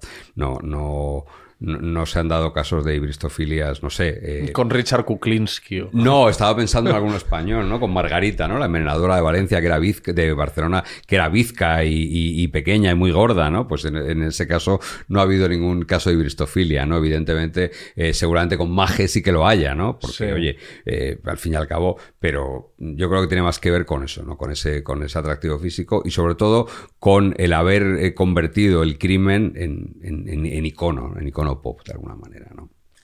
Eh, Estaba pensando, me estaba acordando de lo que te he mencionado del semanario Gente en Madrid. Mm.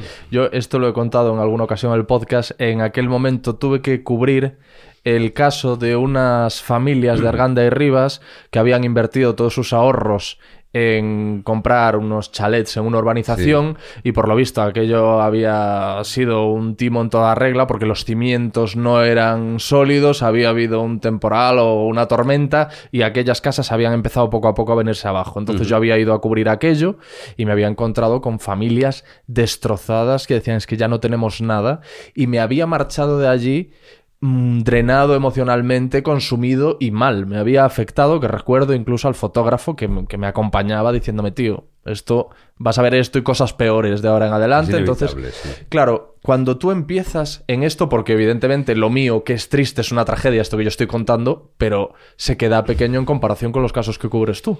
Bueno, es verdad que, que yo como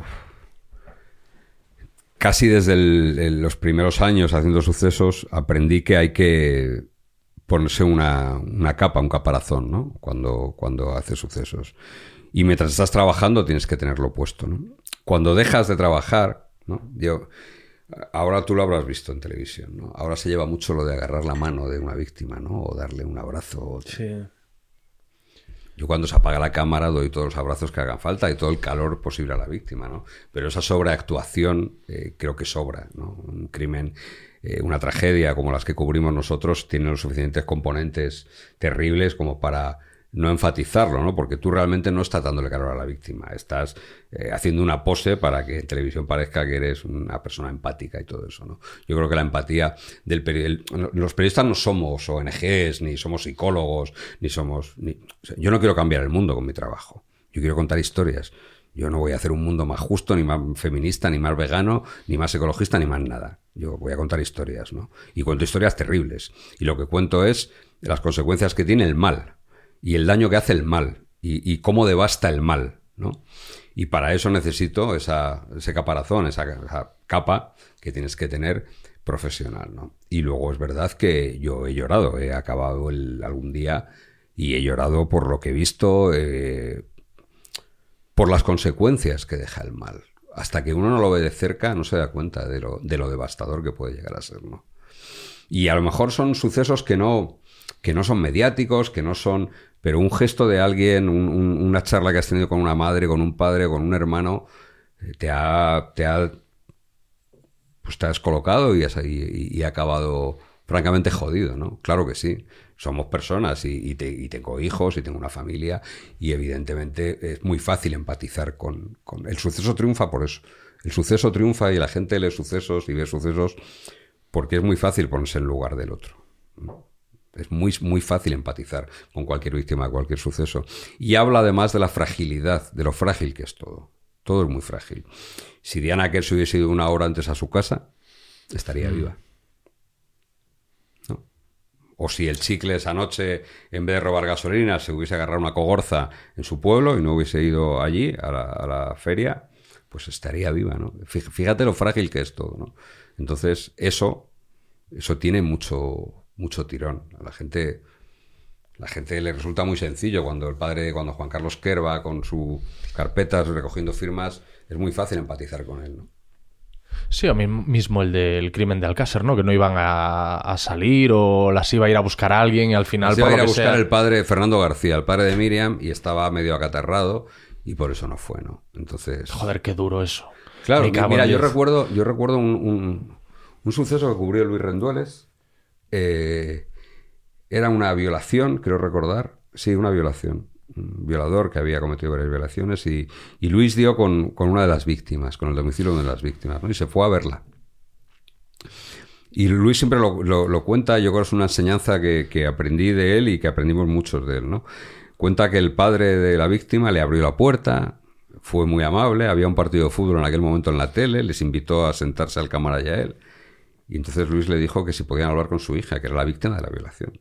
Eran años de plomo, como digo yo, en la televisión, entonces no había ningún problema con eso. ¿no? Es más, eh, se nos exigía eso.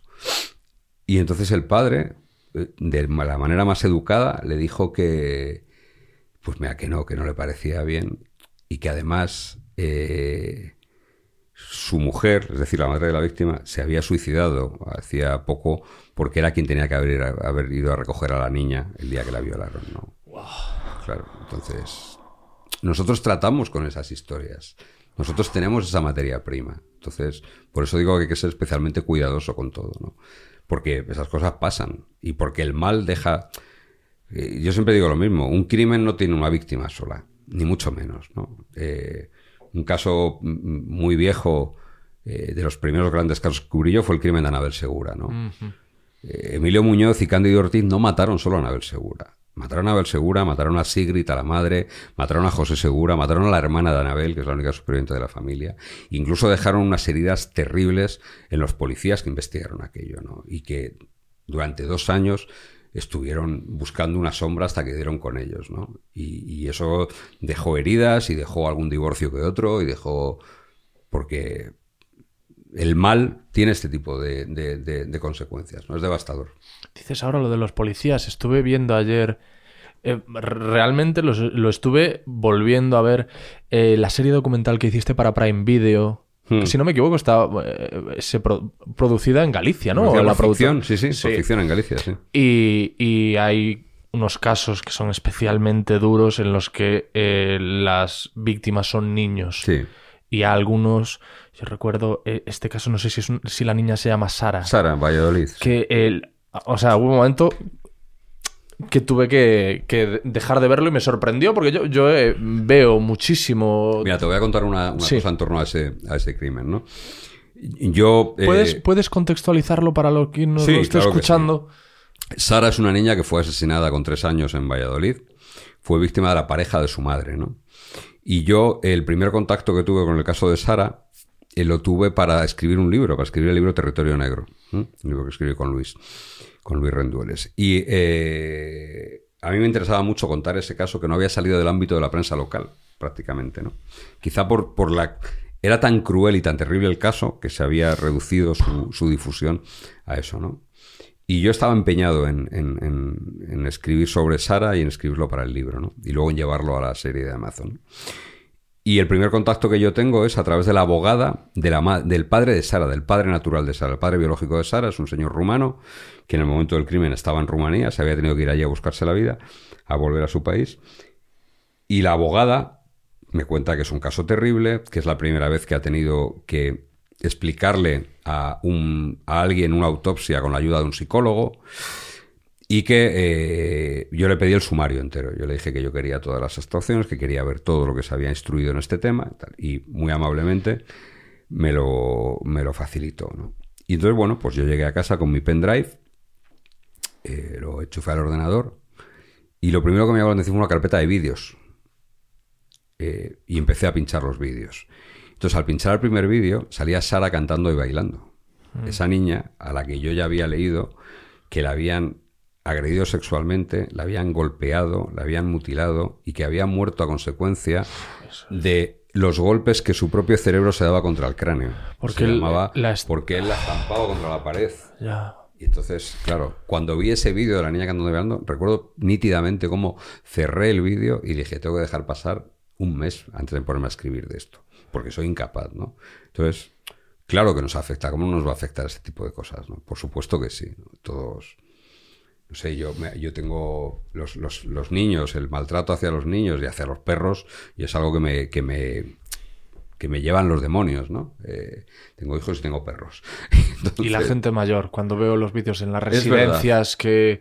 es- Claro, pero ¿por qué? Ah. ¿Por qué tienen en común todo eso? La indefensión, vulnerabilidad. claro, claro. La vulnerabilidad, ¿no? No hay nada más vulnerable que un señor mayor o Mm. un niño que no entiende lo que les está pasando además. Porque no lo entienden, porque Sí. se supone que tú me vas a cuidar a mí y te vas a ocupar de mí, ¿no? Y un perro tampoco lo entiende, evidentemente, ¿no? Tú eres.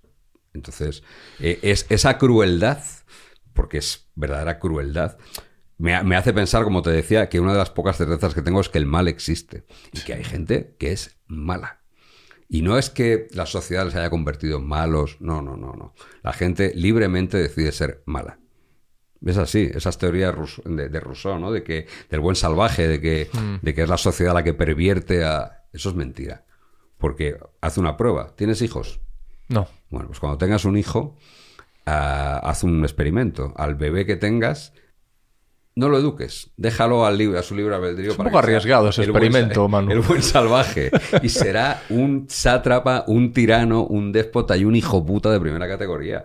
Porque al revés, lo que hace la sociedad precisamente es limarte y enseñarte a convivir, evidentemente, ¿no? Y ponerte límites.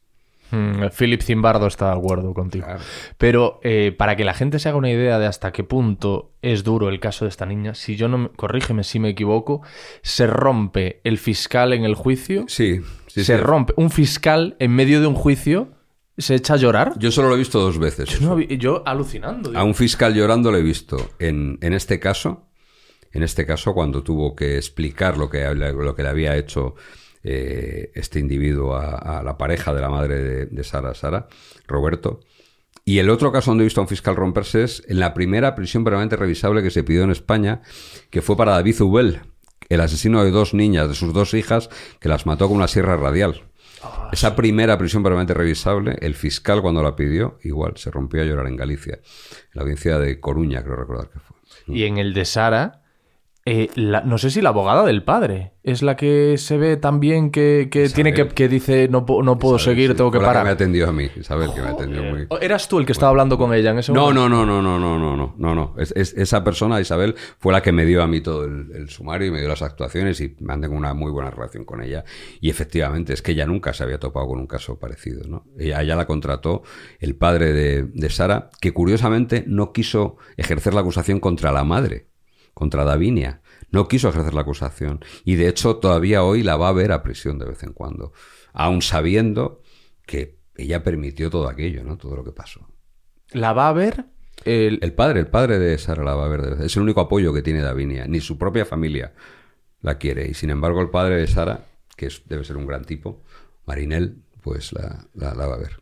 Pero está bien que hayamos mencionado estos dos casos precisamente para hacerle entender a la, a la audiencia a qué me refiero cuando te pregunto cómo puedes gestionar eso. Tú dices, efectivamente, tienes una capa, tienes una Sí. armadura, pero la pregunta es, ¿esa armadura a ti te viene de serie por tu personalidad, por tu forma de ser, No por cómo sé. te has criado, por lo que sea?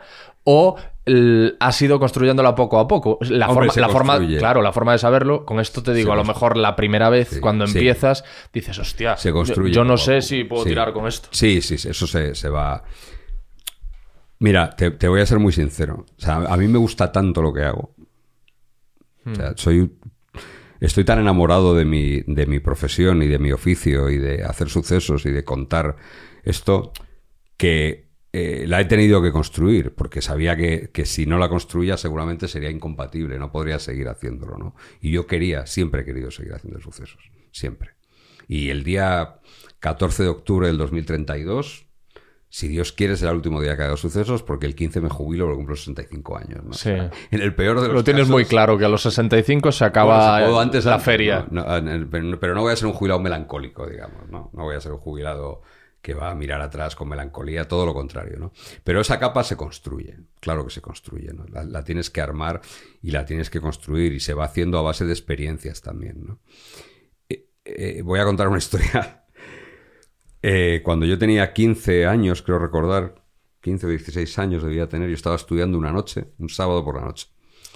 Y mi padre vino de cenar y me dijo que se iba a, al lugar donde había habido un accidente de avión, el accidente de un vuelo de Avianca que iba hacia Barajas y cayó el, el avión en la zona de mejorada del campo, lo eches, por allí se cayó el avión de Avianca.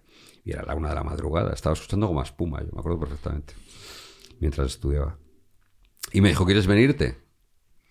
Y dije, bueno, pues vale, me voy contigo, te acompaño allí. Y, y fue el, el primer suceso que yo vi allí en tiempo real, ¿no? Y, y claro, ¿Cuántos años tenías? pues Perdón. 15 años, una cosa 15 así, años. más o menos. 15 años. Y había ahí pues, veteranos reporteros y fotógrafos y todo eso, ¿no? Con, ya con su humor negro, ¿no? Con el humor negro que uno desarrolla cuando lleva muchos años viviendo Mm. tragedias, ¿no? Y aquello me gustó. Aquello me gustó. Aquella, aquellos tipos que, que, que se reían de ellos mismos y de lo que, y de lo que estaban haciendo, ¿no?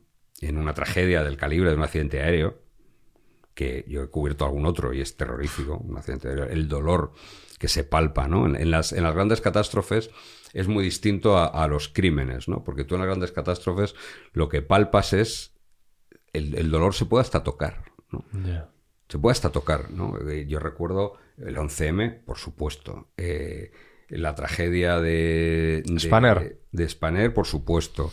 El accidente de un autobús, de un tren, perdón, que hubo en Cartagena, el choque de dos trenes, que yo además tuve la, la, la poca fortuna de que eh, el hotel en el que estaba era donde estaban todas las víctimas, con lo cual no me dejé el dolor atrás nunca, sino que estaba permanentemente con él, ¿no?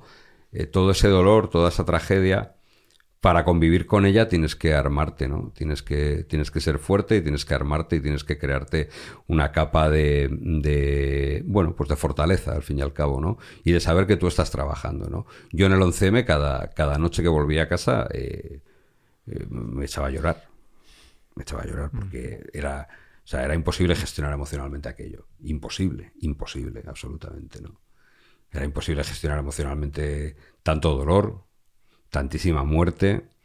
Eh, luego vino el Leganés, eh, aquella explosión, la muerte de Javier Torronteras, su inspector de- del GEO. Eh, no sé, es que fueron, fue un mes prácticamente en el que yo volví a casa y, y rompí a llorar casi a diario. ¿Has visto a compañeros eh, apearse? Sí, del sí. decir, mira, yo hasta aquí. Sí, hasta sí, aquí, sí. He me visto, bajo". he visto a compañeros apearse y, y- y yo le he dicho a algún compañero que debía apearse también, ¿no? Ya. Sí, sí, sí, sí, sí, porque es verdad, no, no, no, no todos sabemos hacer de todo, ¿no? Yo seguramente haya muchas facetas del primo que no sepa hacer y que no esté capacitado para ello, ¿no? Y para esto hay que valer, evidentemente, ¿no? Hay que valer ya no solo emocionalmente, sino que hay que tener una constancia, se requiere una constancia y una, mm, una capacidad de gestionar la frustración muy grande, ¿no? Tienes que, tienes que, te vas a frustrar muchísimos días. Es más, la mayoría de los días te vas a frustrar. Y gestionar eso es complicado. Y no todo el mundo vale para ello, evidentemente, ¿no? Y entonces creo que sí, si no pasa nada, si, no, si hay, hay sitio para todo, para, para hacer todo tipo de cosas, ¿no? ¿Y con algún caso tú mismo has llegado a dudar? De decir, "Uf, yo no sé si voy a seguir ya No, en esto. no, Nunca, te ¿no? soy sincero, no. No, yo siempre he tirado para adelante, siempre... Hmm. Sí, se ha hecho, a veces se ha hecho más duro, probablemente cuando hay niños por medio se hace más duro. Eh, Mira, yo recuerdo la... Había una, una chica que desapareció en Valdepeñas, que se llamaba Rosana Maroto, que luego acabó asesinada, se acabó sabiendo que la había asesinado Gustavo Romero III, uno de los asesinos más despiadados y más hijo de puta que ha dado nuestra, nuestra historia criminal. Asesinó a dos novios en, en Valdepeñas, Ángel Ibáñez y Sara Dótor, y asesinó a, a Rosana.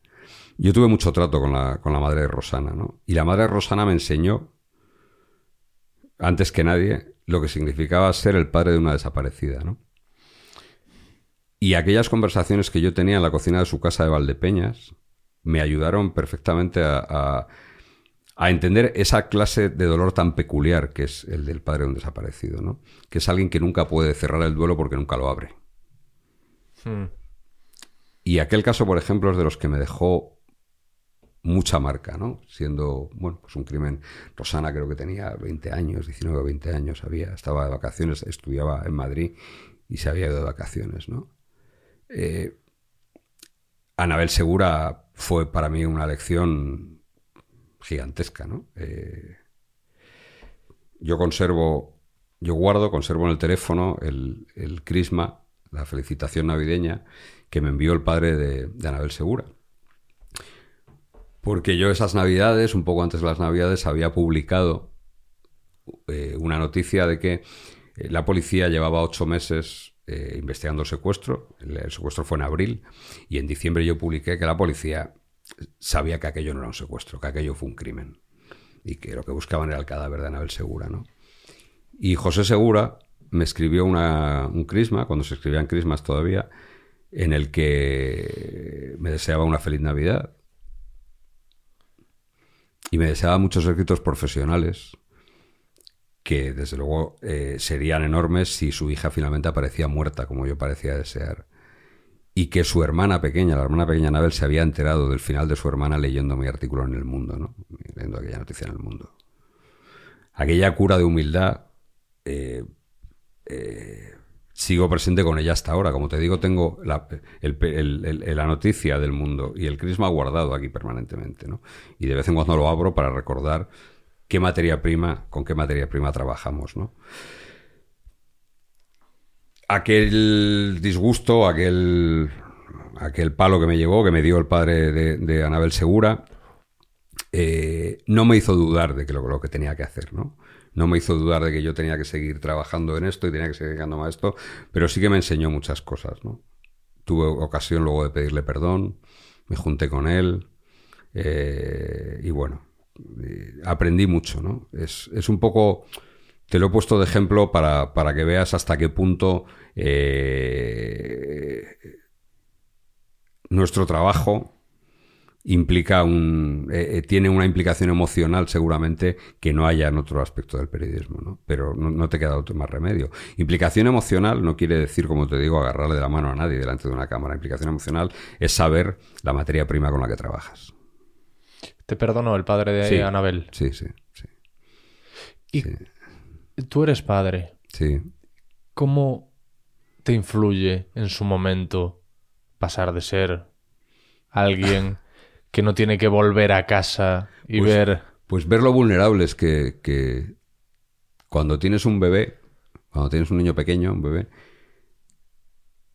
y a la vez has convivido con todo ese mal y has, ah, te das cuenta de, lo, de, de que no hay nada más vulnerable que un, que un ser humano, que un cachorro de ser humano, ¿no? No hay nada más vulnerable que eso. Y Entonces, los padres tendemos a ser protectores. Los padres dedicados a los sucesos no te quiero contar. Lo que... Eh, yo todavía hoy, eh, mis hijos se van de viaje por ahí fuera y hablo con el consejero de la embajada de turno. ¿no? De, Oye, mi hijo va, va a la India o mi hijo va a no sé dónde. ¿no? Con el policía, el comisario Sí. que esté allí en la embajada. ¿no? Quiero decir que, pues claro, ¿cómo te va a cambiar? O sea, un hijo te cambia todo. Cambia todo tu punto de vista y cambia toda tu perspectiva, ¿no? Y tener un hijo dedicándome a lo que me he dedicado yo toda la vida, pues claro, sabes lo que puede pasar, pero ya hasta en pequeñas cosas, ¿no? Cuando yo tengo dos hijos varones, los dos, eh, y cuando salen por ahí de fiesta, yo sé que yo, yo he ido a casas y, me han recibido en esas casas padres que despidieron a su hijo, le dieron las buenas noches porque se iba de fiesta y se lo han devuelto en una caja. Claro. Eso lo he vivido bastantes veces, además, ¿no? Entonces, hombre, es insoportable vivir pensando permanentemente eso, ¿no? Entonces, bueno, tienes que, que pensar que tu chaval va a ser prudente, va a saber apartarse, pero bueno, yo sé que, que un día eh, eh, le, le podía haber pasado, ya son mayores, ¿no? Pero en una discoteca tienes un encontronazo, tal, y pues acabar con que te hayan metido un navajazo, ¿no? Y, y adiós. Y eso ha pasado. Yo he ido a cubrir esos sucesos muchas veces. Sí, pero también lo digo por eh, cuando tienes que hablar con el padre de una víctima. Entiendo que no será igual hablar con el padre antes de tener hijos y después. No, no es igual. No, no. En- eh, yo, esto es, esto es una frivolidad, ¿eh? pero para que, la, para que se entienda. Cuando yo trabajaba, trabajé en un morning show con José Antonio Avellán, eh, a mí se me propone hacer bromas telefónicas. Aquello fue desastroso, porque si me contestaba una señora mayor era mi abuela. Si me, si me contestaba una señora más joven era mi madre. ¿Sabes lo que te quiero decir? Sí, sí, sí. El que, que tienes esa empatía. Claro. No, no, por, su- por supuesto que es distinto, ¿no? Pues, eh, eh, uno vive las cosas de otra manera y cuando, cuando tú reconoces en los ojos de alguien y reconoces en la mirada de alguien eh, el dolor por la muerte, por la pérdida de un hijo, cuando eres padre lo comprendes muchísimo mejor y te acercas mucho más a él seguramente, ¿no? Y lo sientes mucho más cerca también, ¿no? Pero no hay que olvidar una cosa, tú eres padre, eres persona, pero yo trabajo como periodista y yo soy periodista, entonces yo haré lo posible por, por, por lo mío, por tener información y por, por obtener la mejor información posible, por supuesto sin cruzar ninguna línea roja y sin, pero, pero yo nunca he olvidado cuál es mi trabajo. Pero entonces no te hace. No te lo hace más doloroso, sino No. que eres más empático con Eso la es, persona, pero es. no. No, no, no, no, no te lo hace más doloroso. Es verdad que eres más empático y comprendes seguramente mejor, ¿no? Algunas cosas. Yo, yo hace muchos años que digo una cosa. la- las víctimas tienen derecho a cualquier cosa. A reaccionar de cualquier manera. O sea, yo la víctima que reacciona y que agarra un, un- un- un- un cuchillo e intenta matar al tío que ha matado a su hija o a su hijo en el juzgado, lo comprendo perfectamente. Lo comprendo tanto como el que recoge firmas para que no se eh, derogue la prisión permanente revisable, como, como el que se encierra en su casa y no quiere saber nada más del mundo. ¿no? Comprendo a todas las víctimas porque creo que las víctimas tienen derecho a todo. No tienen derecho a todo todos los que, al calor de esa tragedia, intentan sacar partido de una manera o de otra. ¿no? Eso es bueno. Es que te decía esto también porque eh, cuando estuvo aquí Alberto García Salido era eh, paliativista pediátrico, Sí. Alberto. Digo era porque creo que ahora ya no. Joder, no me extraña. ¿eh? Y, Y él me había dicho que, claro, una vez fue padre, mm, buf, ahí dijo, creo que fue ahí cuando dijo, yo me bajo de esto, yo no puedo más.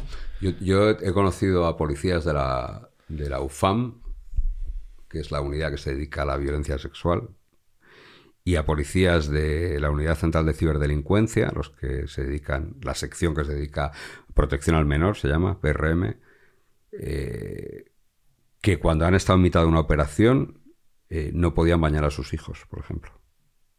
Eso lo he visto. O sea, cuando han visto el horror que, que le han causado. Yo recuerdo concretamente uno de ellos en, en la Operación Candy. La Operación Candy fue la, la captura del pederasta de Ciudad Lineal, que se llamó pederasta de Ciudad Lineal. Ángel Ortiz. Y uno de los participantes de la Operación Candy, que vio lo que le había hecho este tipo, sobre todo a una de las crías, a la que. Pues lo tenía grabado. No, la vio a la niña. La Ah. vio. A la niña la vio. Vio las heridas que tenía. Vio cómo la había destrozado. La había de- destrozado completamente. Esa niña ya no va, no va a ser normal nunca. ¿no? Va a tener una vida sexual normal, no va a tener sus órganos genitales normales nunca. le ¿Cuántos años tenía esta niña? Eh, tenía cuatro años. Entonces, eh, él me contaba, este policía me contaba, que después de aquello, después de, de- de ver a esa cría, estuvo mucho tiempo sin poder bañar a su hija. Mucho tiempo. Tenía una cría pequeñita y estuvo mucho tiempo, ¿no? Entonces, a mí me gusta una- una- un privilegio que tengo en mi oficio, en mi profesión y en esta parte de la profesión, es conocer esas cosas, ¿no? Conocer esas historias. Es, es ver las heridas y las cicatrices que deja en la piel cosas como esta, ¿no? O sea, por supuesto, en las crías, en las familias de las crías, pero también en los tíos que se dedican y que se empeñan y que, y que se comprometen personalmente a, a- acabar con un pederasta, acabar con un violador, a acabar con un distribuidor de pornografía infantil, ¿no? Claro, es que ves, ves cosas que luego yo entiendo que te vas a la cama y te tienen que asaltar ciertas imágenes. Yo, fíjate, yo, yo que soy de mal dormir, como te decía antes, yo ni siquiera en mi casa hablo de mi trabajo, ni siquiera. No, no, no me gusta, me gusta... Y de hecho, cuando, cuando yo tengo tiempo libre, eh, no soy un gran consumidor de true crime ni nada de eso, ¿no? soy un consumidor de literatura, de series, de, de fútbol, eh, pero no, no, no, no me gusta, ¿no? ¿no? No vivo permanentemente en este bucle de... porque creo que si no es invivible, ¿no? Creo que... Y para dormir, pues trato de, de- de pensar en otras cosas bastante más agradables. Eh, Tú has escrito un libro sobre el caso del pederasta de Ciudad Sí, Lineal. sí, Eh, Cazar- por ti. Sí. ¿Por qué dices, con todos los casos que, ha que has cubierto, de este tengo que hacer un libro? Pues mira, te lo voy a explicar porque ca- casi cada casi elección que he hecho a la hora de escribir un libro, eh, hacer un docu sonoro, eh, tiene razones, ¿no? En este caso, yo sabía perfectamente que los policías que habían investigado eh, y que habían dado con el pedazo de Ciudad Lineal no habían contado casi nada de cómo fue esta historia, de cómo fue esta investigación. Yo sabía que aquella investigación había sido complejísima, complejísima. Sabía que aquella investigación había...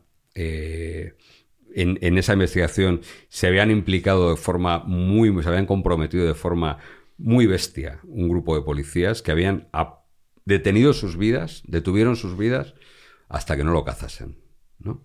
Y entonces toda esa historia yo la quería contar. No conocía a ninguno de los que participaron en la operación, no conocía a ninguno, solo conocía al jefe de la brigada en aquel momento, el comisario José Luis Conde, y, fui conociendo a todos, ¿no? A, a todos los participantes en aquella operación, me fueron, se fueron abriendo y fueron contándome eh, muchísimos detalles de esa operación y sobre todo muchísimas las vivencias de, de ellos, ¿no? De cómo, cómo ellos les dejó absolutamente machacada aquella investigación. ¿Y por qué en este caso hubo tanto secretismo, en este caso concreto? Porque había un tipo, eh, pensemos en una ciudad como Madrid, de 5 millones de habitantes, donde la policía eh, no puede hacer nada por evitar que un tío a plena luz del día y sin violencia se lleve a niñas de sitios públicos, las secuestre durante 6, 8, 10 horas, las agrede sexualmente y las devuelva. Eso es de una gravedad pasmosa. O sea, eso, pensémoslo, pensemos la, el- la sensación de inseguridad que genera, la psicosis que puede llegar a generar. Entonces, la caza de, de- de- del pederasta de Lineal fue una operación desarrollada muy en secreto porque, porque el equipo investigador se le encapsuló y se le aisló de todo el ruido exterior. Ellos solo tenían que dedicarse a perseguirlo y a dar con él y a analizar miles y miles de datos, de imágenes, de conexiones telefónicas hasta que dieran con él. ¿Cuántas víctimas conocidas tenía este hombre? Eh, pues mira, tuvo una, dos, tres, cuatro, cinco niñas. Cinco niñas. Recuerdo que era un culturista, ¿no? Que Sí, era alguien que sí, consumía sí, esteroides anabolizantes, que era un tío además fuerte, grande. Sí, sí, sí, era un tipo muy grande, muy fuerte, eh, polidelincuente, porque se había dedicado también a otros tipos de, de- de criminalidad, había cometido secuestros, había dado alguna paliza por encargo y tenía esta pulsión con las niñas muy pequeñitas, además. sí. Tú eh, has ido a, a multitud de juicios. Yo he visto documentales de crímenes en España que en el momento en el que ha- había un juicio se veía a don Manuel Marlasca. mucho la ahí se, se veía a don Manuel Marlasca allí, allí muy atento. Eh, ¿Qué asesino de, de, de- de estos que has podido ver personalmente en los juicios se te ha quedado grabado Pues o te ha me- resultado más imponente? Pues mira, se me ha quedado grabado, no por imponente, sino por lo contrario, José Bretón. Mm. Por la insignificancia de José Bretón.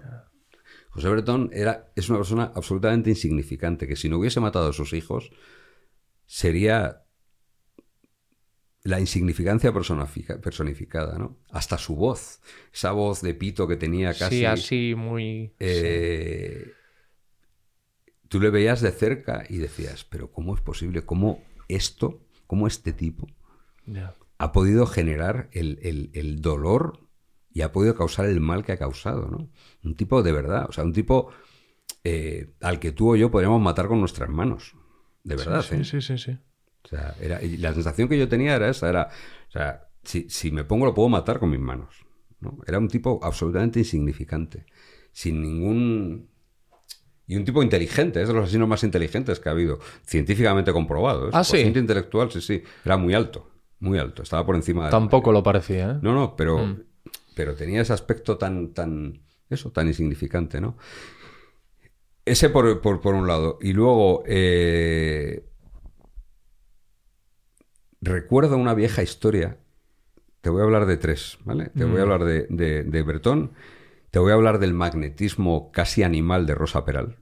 De las, La Guardia Urbana. Urbana. Sí. Era- Es muy- una mujer muy atractiva. Pero mm, Y de más hecho, allá de era un poco la herramienta del es, crimen. Es el magnetismo que tenía. ¿no? Mm. En, en la abogada de Rosa Peral, que era una gran abogada, la desexualizó completamente en el juicio. Le puso un zapato bajo, una coleta, una camisa, ¿no? La- Le Mm. quitó cualquier carga sexual que tuviese, ¿no? Daba igual. Daba exactamente Sí. igual. Tenía un magnetismo, era casi, casi animal. Casi eh, eh, La mirada, áureo, ¿no? la, la mirada que tenía, la forma de moverse, la, era, era una persona con una sexualidad absolutamente apabullante, la, que tenía. Mm. Y luego recuerdo, fíjate, esta, esta historia, en, en- en el año 1988 yo creo que fue, eh, una pareja de yonkis, Angelines y Paco, asesinaron a su tía que servía en una casa de un matrimonio norteamericano. Mataron a los tres. Fueron a pedirle dinero para droga, era la época donde la heroína eh, hacía verdaderos estragos en Madrid. Eh, y entonces su tía servía en, una casa en la calle Sainz Baranda, aquí en el, barrio de Retiro. Y la tía no les, no les dio el dinero y se liaron a cuchilladas con ella y acabaron matando a los tres. El triple crimen de Sainz Baranda se llamó. Entonces, el juicio, que fue, los detuvieron enseguida, y yo estuve en el juicio.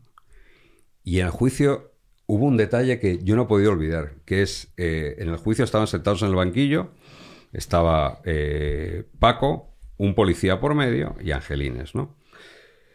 Y se daban la mano por detrás del policía, como muestra de cariño los dos. O sea, eran dos asesinos despiadados, pero estaban enamorados. Y, seguían estando enamorados, ¿no? Y aquel gesto que pasó hace, ya te digo, y el es el año 90 o así, en la vieja audiencia provincial de Madrid, ahí en la Plaza de las Salesas, ¿no? Y te das cuenta de la de que el, el dolor y el mal puede tener cualquier rostro, hasta el de dos enamorados, ¿no? Como eran aquellos. Y eso ya me ha llamado poderosamente la atención. Te he hablado de esa eh, insustancialidad, de esa eh, eh, insignificancia de Bretón, pero sobre todo lo que uno encuentra cuando, cuando ve, cuando acude a los juicios y tiene muy cerca a los asesinos, es ya lo dijo hace muchos años Hannah Arendt, ¿no? Es- esa banalidad, ¿no? Esa... Son gente, son gente como tú y como yo. Es una cuestión de límites al final, ¿no? Pero son gente completamente normal, algunos hasta, hasta- Luego llama mucho la atención cuando ves a un enfermo mental sentado en un banquillo, ¿no? Los he visto. He visto a Francisco García Escalero, al asesino de mendigos de, de Madrid, que mató, creo, a 11 mendigos en pleno brotes psicóticos. Se lo entrevistó Quintero, ¿verdad? Sí. Una mirada así perdida y No, una, y eso, y, claro. y- y ca- una cara que le puedes atribuir perfectamente a un asesino. Sí, ¿no? es casi lombrosiano, ¿no? Las Claro, de- del eso es. De- efectivamente, ¿no? Pero llama mucho la atención porque, porque ¿no? Esa, le, le- le llamó, creo recordar que uno de los psiquiatras que le atendió, que fue eh, eh, José Antonio García Andrade, el padre de la psiquiatría forense en, en España, eh, decía que era el paradigma de la locura, que lo tenía todo, ¿no? Era el paradigma perfecto de la locura, escalero, y, y- y- y así lo transmitía en el juicio también, ¿no? Sí. El caso de Rosa Peral que has mencionado, bueno, eh, hay un, un gran documental, ahora lo van a convertir también película, en ¿no? Una... en un una- Úrsula Corberó va a hacer Eso, de- y Kim de- Gutiérrez. No sé si película o serie. Sí, sí, pero sí. llega un momento en el que, Dios mío, es una tragedia, pero llega un momento en que parece casi paródico porque si en el juicio se mencionaba a un hombre, llegaba un momento en el que se descubría que tenía relación. es, Pues que, al- que Rosa- es que al final hay un momento en el que, mm, muy de soslayo, Un vecino, aparece se, un vecino se interviene un, a un vecino porque había escuchado algo. Y cuando empiezan a hablar de los, de los WhatsApp que se intercambia con el vecino porque escucha una motosierra o algo así, llega un momento en el que el vecino le dice a ver cuándo repetimos. Y digo, ya no puede ser, ya no puede ser, hay un guionista. Esto hay un guionista detrás, no puede ser. Bueno, yo, yo creo que Rosa y, y Imagen, ¿no? Imagen, ¿no? Son los dos últimos ejemplos perfectos de, de todo eso, ¿no? De, de mujeres que conscientes del poder que, que- que tiene su sexualidad eh, y sobre todo de lo, de lo imbéciles que somos los hombres muchas veces, eh, son capaces de manejar, manipular y a su antojo, ¿no? Eh, perfectamente, ¿no? En Maje se ve claramente cuando, cuando yo que estuve en ese juicio en Valencia, que vi desfilar a todos los novios de Maje por allí, y veías al procesado, al acusado, que era un pobre hombre. Y el resto todo atractivos, tíos guapos, grandes. guapetes, altos, perfectamente, ¿no? Y claro, y al final, ¿qui- ¿quién cometió el crimen? El pringao. El que, el, el- o sea... El pagafantas, ¿no? Exactamente, es una definición perfecta la de Pagafantas, sí. Y Maje, y, y Maje tenía también ese No, no magnetismo. tenía esa, no, no, no, no, Maje no. Maje... Pero bueno, esto es cuestión de gustos, ¿no? Ya. No, No, bueno, por lo que no. dices, por lo que dices de Rosa Perales, trasciende el gusto. Dices que hay algo que Sí, es yo creo- yo creo que indescifrable, indescriptible. Que dices, Yo creo que Rosa Peral es ese, ya te digo, tiene ese, ese magnetismo. Rosa tenía un magnetismo muy poderoso. Eh, Maje no. Maje puedo entender que a alguien le parezca que es guapa, que es atractiva, que está buena, pero, pero, pero no transmitía eso. No transmitía lo que transmitía Rosa. el, yo hace mucho tiempo, muchísimo tiempo que tengo ganas de hablar contigo, pero el, el detonante eh, decisivo fue precisamente el documental sonoro que hicisteis para Sonora. De Operación Viuda Negra. Sí, y precisamente, y aprovecho para decir, eh, lo hice en Twitter porque me gusta hacer este tipo de cosas. Felicité a la gente detrás de Sonora porque me parece una plataforma que son- espect- espectacular. Ellos son. Espectacular. Eh, A los- Tony Garrido, a Pablo Bautista, González González, Bautista. Bautista. Yo los dos que he hecho con ellos, Operación Moon y Operación Viuda Negra, más allá del trabajo periodístico que hay, lo que hay es un trabajo de orfebrería, verdaderamente, ¿no? Han hecho, han hecho verdadera orfebrería, o sea, es, es una virguería. Concretamente, este último Operación Viuda Negra, donde hubo un trabajo previo muy importante, que fue filtrar 4.000 llamadas, eh, 4.000 llamadas de teléfono, cuatro teléfonos intervenidos durante cinco meses. Eh, yo me hice con todas esas llamadas y fui minutando y fui descartando y fui agrupando esas llamadas que daban una idea perfecta de, la, de, quiénes son los personajes de esta historia y de la evolución de la investigación. ¿no? Pero más allá de eso, eh, la- el envoltorio de eso es sencillamente espectacular. ¿no? Creo que, que los técnicos, la gente que ha musicado el- el documental, es una maravilla. Eh, son verdaderos orfebres. ¿no? Yo lo dije así en la presentación y así lo considero. ¿no? Han, hecho, han hecho verdadera orfebrería. No, yo lo escuchaba y, y me, me costaba, bueno, pues como con una buena serie de, de cualquier plataforma de streaming. dejas de escuchar. No, tío, dices, me, me como un episodio tras otro y me escucho el 2 y digo, bueno, y me lo acabo y tengo que. Y te acabas escuchando el 3. Y además, un punto que es eh, eh, definitorio del, del atractivo y muy importante de esa serie documental son precisamente las llamadas. O sea, son extractos reales Sí, de las sí. conversaciones que esta mujer mantenía después del crimen. Con su madre, con su, no- con su novio oficial, con todos sus amantes, con, con el propio autor del crimen, sí. Y para que la gente entienda el nivel de, de psicopatía, se eh, choteaba de las aptitudes sexuales De su marido de, muerto. de su marido muerto. De su con su madre. Es que lo- que- que yo no sé qué relación tienes tú con tu madre. Sí, pero- sí. pero- Le decía, había una llamada no que, te veo contándole tus hazañas sexuales a tu madre. ¿no? que le decía, mamá, es que me hace de todo y tal. Pero la madre se veía que no estaba tan en sintonía. ¿eh? Las respuestas de la madre eran más como, bueno, sí, muy bien, hija. Eh, eh, Este, me alegro. este documental tiene un punto ahí de asomarte por una mirilla y, Sí. de, ¿no? y de escuchar ¿no? esta, esta ambición ¿no? que, hemos, que, que ha tenido todo el mundo a lo largo de la historia de escuchar ¿no? Lo, que, lo, lo que no está a tu alcance normalmente o de ver lo que no está a tu alcance, ¿no? este boyerismo. Sí. Y en este caso yo creo que es... Yo a veces estaba escuchando y decía, voy a parar un momento, porque o sea, me estaba dando vergüenza ajena, ¿no? Lo que estaba oyendo verdaderamente, ¿no? Pero bueno, yo creo que, que es, un, es un perfecto ejemplo de, de, de cómo alguien aparentemente que su vida desde luego no, no, no iba a acabar de esa manera, es convencido por una mujer y es manejado por una mujer para que se convierta en un asesino despiadado, ¿no? El que era una buena persona, porque Salva, todo el mundo coincidía, tanto en el sumario, en la instrucción del sumario, como luego en el juicio, en que era un buen tipo. Su mujer, Inma, recuerdo que pronunció una frase en, en- en- en el juicio que era terrible, que decía, es la última persona que yo hubiese pensado que, ha hecho algo así, porque es una buena persona. Lo tenía en el banquillo, sabía que había metido ocho puñaladas a Antonio Navarro, pero seguía diciendo que era una buena persona. Bueno, pues esa buena persona se convierte en un criminal despiadado, capaz de, de- de- de acabar con la vida de alguien a quien no conoce, porque es manejado, vamos, de forma magistral por, por una mujer, por magia. Sí, lo que, lo que no recuerdo haber escuchado es una conversación con una tercera persona en la que se refiere a este hombre. Yo creo que lo tenía como completamente Sí, en secreto, ¿no? Efectivamente, sí, sí. La madre sí que cuenta que alguna vez le había hablado de ella, pero no hay ninguna conversación en la que Maje haga referencia a Salva. No, en ninguna, en ninguna conversación. Yo creo que lo tenía como su pagafantas, ¿no? Lo tenía como su, como la persona que, eh, quien escuche el documental lo va a ver, le arreglaba la caldera, le barnizaba el parque, le, si iba el del aire acondicionado o el de hacer algún arreglo, él estaba allí, incluso se ofrece a recogerla y a llevarla al aeropuerto para que se vaya y tal. Con otro tío. novio, con otro tipo, es decir, hasta ese punto es el pagafantismo, ¿no? Y bueno, pues ella era su, su vasallo, su esclavo, su marioneta, como muy bien dijo la abogada de Salva.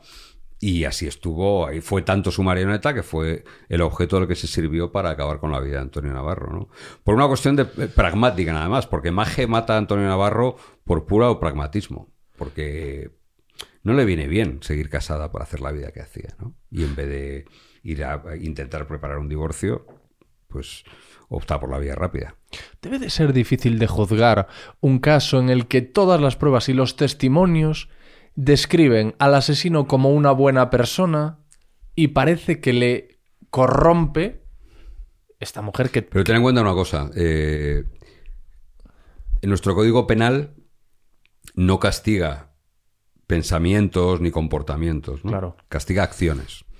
Y lo cierto es que, por muy buena persona que sea, no hay ninguna duda, porque además se lo reconoce, de que le has metido seis puñaladas a una persona. Pero es el- a lo que se aferra la defensa, ¿no? Es una buena persona que actúa... Sí, bueno, que actúa bien, pero la propia defensa, que además fue una defensa más que digna, porque en, en estos juicios uno, a mí me gusta ir a los juicios porque yo soy un ferviente defensor de nuestro sistema penal, ¿no? Creo que creo que las pocas sólidas, de las pocas cosas sólidas que tenemos, contaba Muñoz Molina en un libro se llama Todo lo que era sólido, cómo se han ido deshaciendo cosas y, y- y- y disolviendo cosas, pero creo que una de las cosas más sólidas que tenemos es nuestro sistema judicial. Y una, y una de las eh, eh, de los elementos de nuestro sistema judicial que le da esa solidez son los abogados de oficio.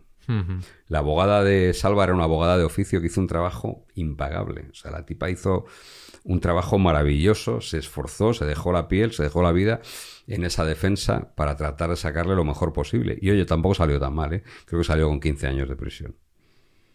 Y me, me estaba acordando ahora del caso de mm, Rocío Baninkoff. Sí. Dolores Vázquez. Sí, Dolores Vázquez, que al final la conclusión que se extrajo fue que era una mujer inocente y a la Sí, que se era, había es, a la que es, se había y a la que se había condenado, yo esto lo he escuchado por eh, lesbiana y por fea. Bueno, eh, Esto yo, yo te lo No, está pongo. bien, como lo, lo- está lo he escuchado. Claro, eh, eh, que, que evidentemente yo ni idea. no, pero no, no. Mira, Dolores Vázquez comete un, un error que que todavía nadie se explica por qué, que es que miente en su primera declaración. Hmm. No miente porque sea la asesina, miente por alguna razón que no sabemos cuál es, ¿no? Miente cuando le preguntan si esa noche eh, había sacado su coche, la noche que, que desaparece, que es asesinada Rocío Bánico, y ella dice que no. Y el coche ha sido grabado en alguna cámara de alguna gasolinera. Está, es- o sea, está claro que, que ese coche ha salido Sí. aquella noche. Y ella miente y dice que no.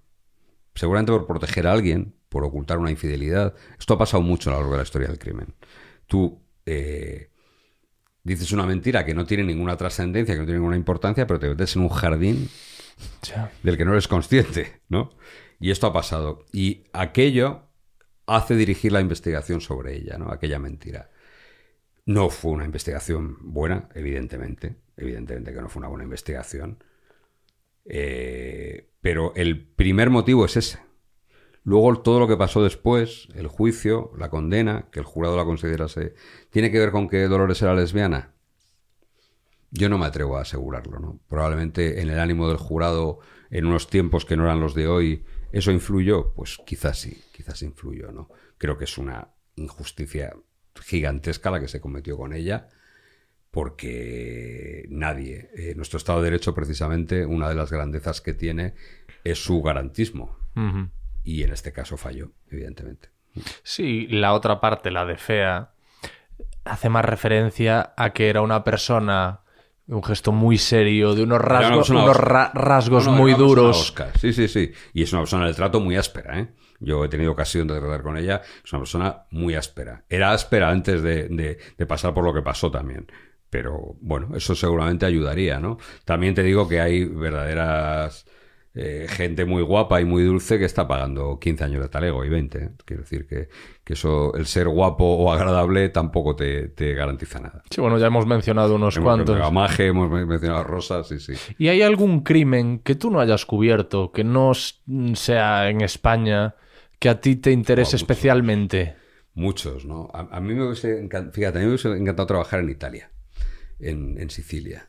Creo que el fenómeno del, del crimen organizado de Italia Mm. Es único en el mundo, ¿no? Creo que, que como, como, como- estoy hablando de Sicilia, no estoy hablando de la mafia de Nueva York, de, no, no, estoy hablando de lo que pasó en Sicilia. ¿no? Yo tuve ocasión de viajar a Sicilia a cubrir el asesinato de Giovanni Falcone. Mm, el juez Falcone. Sí. Ese asesinato lo cubrí. Y ese fenómeno, esa, esa el, como dijo Falcone, ¿no? Cómo el crimen organizado, como Cosa Nostra en este caso, sustituyó al Estado, porque lo sustituyó. Falcone decía una cosa que era, eh, donde el Estado no llega, habrá alguien que ocupe su lugar, ¿no? y, y en este caso fue Cosa Nostra quien, quien, quien daba asistencia médica, quien daba alimentos a quien no lo tenía, el crimen organizado. Y cómo se institucionalizó la violencia, la muerte y el crimen de esa manera, es un fenómeno que a mí me interesa mu- muchísimo y siempre, siempre, siempre me ha interesado, ¿no? Toto, Porque- Toto Riina, ¿no? El corto fue el que... Toto Rina fue el que, el que ordenó el que ordenó el asesinato, Era el sí. jefe en aquel momento.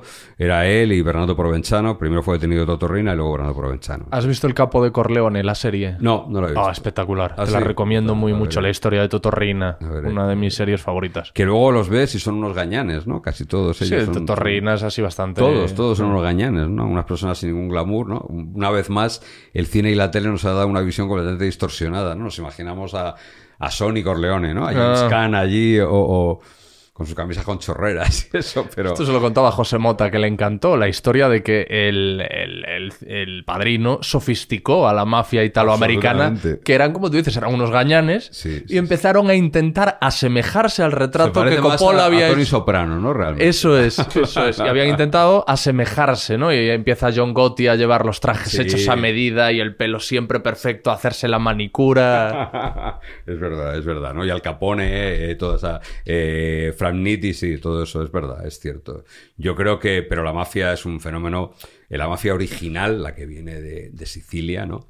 Eh, es, es un fenómeno, yo creo que es único en el mundo, ¿no? Porque es verdad que había otras mafias más poderosas, incluso la mafia rusa es una organización criminal más poderosa que la, la mafia, pero ahí lo que ocurre es que viene del propio Estado, ¿no? La mafia rusa se origina cuando se derrumba la Unión Soviética, los propios burócratas de- del régimen soviético son los que crean las organizaciones criminales, ¿no? Entonces es distinto. Este origen es una mafia que viene de, de- de la esencia del pueblo siciliano. Mira, perdona porque te estoy exprimiendo. Te No pasa estoy- nada. Te, estoy- te- te vas a ir de aquí como, una pasa. Pero ahora eh, me viene a la cabeza el, el caso Mario Biondo. ¿En qué está ese caso? Eso es un suicidio. ¿Qué es lo que.? Pero, pero ¿qué ha pasado? Recientemente ha pasado algo. No sé si ha abierto el caso en Italia o cómo es la historia. la- la- a ver, yo Lo has dicho muy seguro, ¿eh? Muy Sí, sí, porque es que y- he visto, he visto las actuaciones, he visto la Ah. autopsia, he visto. Y Mario Biondo se suicidó, Mario Biondo se quitó la vida. Se quitó la vida de- con un ahorcamiento incompleto, lo que se llama ahorcamiento incompleto. Había consumido drogas, eh, en fin. Eh, y no hay ninguna duda de eso. O sea, todas estas historias de que está colgado de una estantería que normalmente debería haber cedido No, con el está- cuerpo, está colgado de- que los pies tocan el suelo. Sí, sí, sí, pero esto no es raro. Eh, Mm. Rafael Escobedo tampoco tocaba, sus pies también tocaban el suelo. Es un ahorcamiento incompleto. Si tú te agarras a, a esa estantería que tienes ahí, te agarras, te haces un nudo corredizo y te dejas caer, aunque estés apoyado en el suelo, te vas a, te vas a morir. ¿no? Se llama ahorcamiento incompleto. Mm. Vale. La medicina legal, ¿no? Y la familia de Mario tiene la certeza o tiene, o tiene el convencimiento de que ha habido algo más allí, ¿no? no pasa mucho, esto pasa mucho. Por alguna extraña razón todos preferimos, o mucha gente prefiere pensar que, que- hay una mano criminal detrás antes de, de aceptar esto, ¿no? Mira, yo recuerdo hace muchos años, eh, no muy lejos de aquí, en, en Canillejas, había una chica llamada Susana Ruiz, que era hija de un conserje de un instituto, y esa chica se fue de fiesta una noche, eh, de botellón, a beber calimochos, y apareció muerta. Apareció muerta además con los pantalones y las bragas bajadas. Claro, se empezó a especular con una agresión sexual, una, violación, un ataque y tal. Lo cierto es que las autopsias, digo las autopsias porque se hicieron varias, no, no daban ningún motivo eh, violento, no daban ninguna raíz violenta de la muerte de, de Susana Ruiz. En un último informe forense que se hizo, se descubrió que Susana tenía una malformación en el corazón que se llamaba corazón bovino. Tenía un corazón demasiado grande. Ajá. Y cualquier tipo de desarreglo, de taquicardia o algo así, le hacía colapsar muy rápido. Y fue lo que le pasó. Susana había bebido muchos calimochos, se fue a hacer pis, por eso tenía bajado los pantalones, ¿sí? y ahí le pegó el trayazo y se murió. Esto fue un informe hecho por un montón de forenses. Participaron un montón de forenses en la autopsia, en los informes toxicológicos, en todo. El padre de Susana era incapaz de creerse aquella historia. El padre de Susana estaba empeñado en que la habían asesinado y la habían agredido sexualmente. ¿no? Es una especie, una reacción de, no sé si de defensa incluso ante, ante, ¿no? Prefieres pensar que a tu hija ha habido una mano, ¿no? Ha habido Sí. una, una a- que reconocer que bueno, que ha sido una fatalidad, ¿no? En el caso de Mario hay un componente también lógico, ¿no? Es un suicidio, eh, una noche que había consumido drogas, que había entonces, bueno, entiendo que es, muy doloroso. En el caso de Mario, eh, yo entiendo que además la, la familia, no de forma voluntaria, sino como tú dices, como mecanismo de defensa, como forma casi de, de- de- de supervivencia, prefieren pensar que ha sido alguien que, que se haya quitado la vida porque, Porque quieras no que le no- iba bien, porque no le gustaba la vida que Y porque si eres alguien cercano a una persona que se ha quitado la vida, es como que algo dentro de ti te puede decir, tú lo podías haber evitado. Haz algo que no has hecho, ¿no? Eres, si eres la madre, a lo mejor has cometido alguna negligencia. Es algo que se O repite el padre. permanentemente en, en los, suici- los suicidas dejan a su alrededor siempre ese rastro. Es el decir, hostia, a lo mejor pude haber hecho algo más Mm. para evitarlo. A lo mejor ese día que me llamó y no cogí el teléfono, a lo mejor tenía que haberme interesado por él. Siempre, siempre, siempre. Entonces es inevitable. Eso es completamente humano, ¿no? Alguien en su libre albedrío decide quitarse la vida y yo creo que nunca piensas en todo lo que deja, eh, eh, más allá de lo evidente, ¿no? Sino en todo, en esas dudas que deja, ¿no? Y siempre pasa. ¿Estás preparando algo ahora? ¿Estás...? Sí, sí, estoy. Bueno, te lo voy a contar a ti, venga. te lo voy a- Venga. Mira, qué remedio, macho, pues, pues te lo voy a contar, tío. Estoy, estoy preparando mi primer libro de ficción, mi primera novela. Ah, Sí.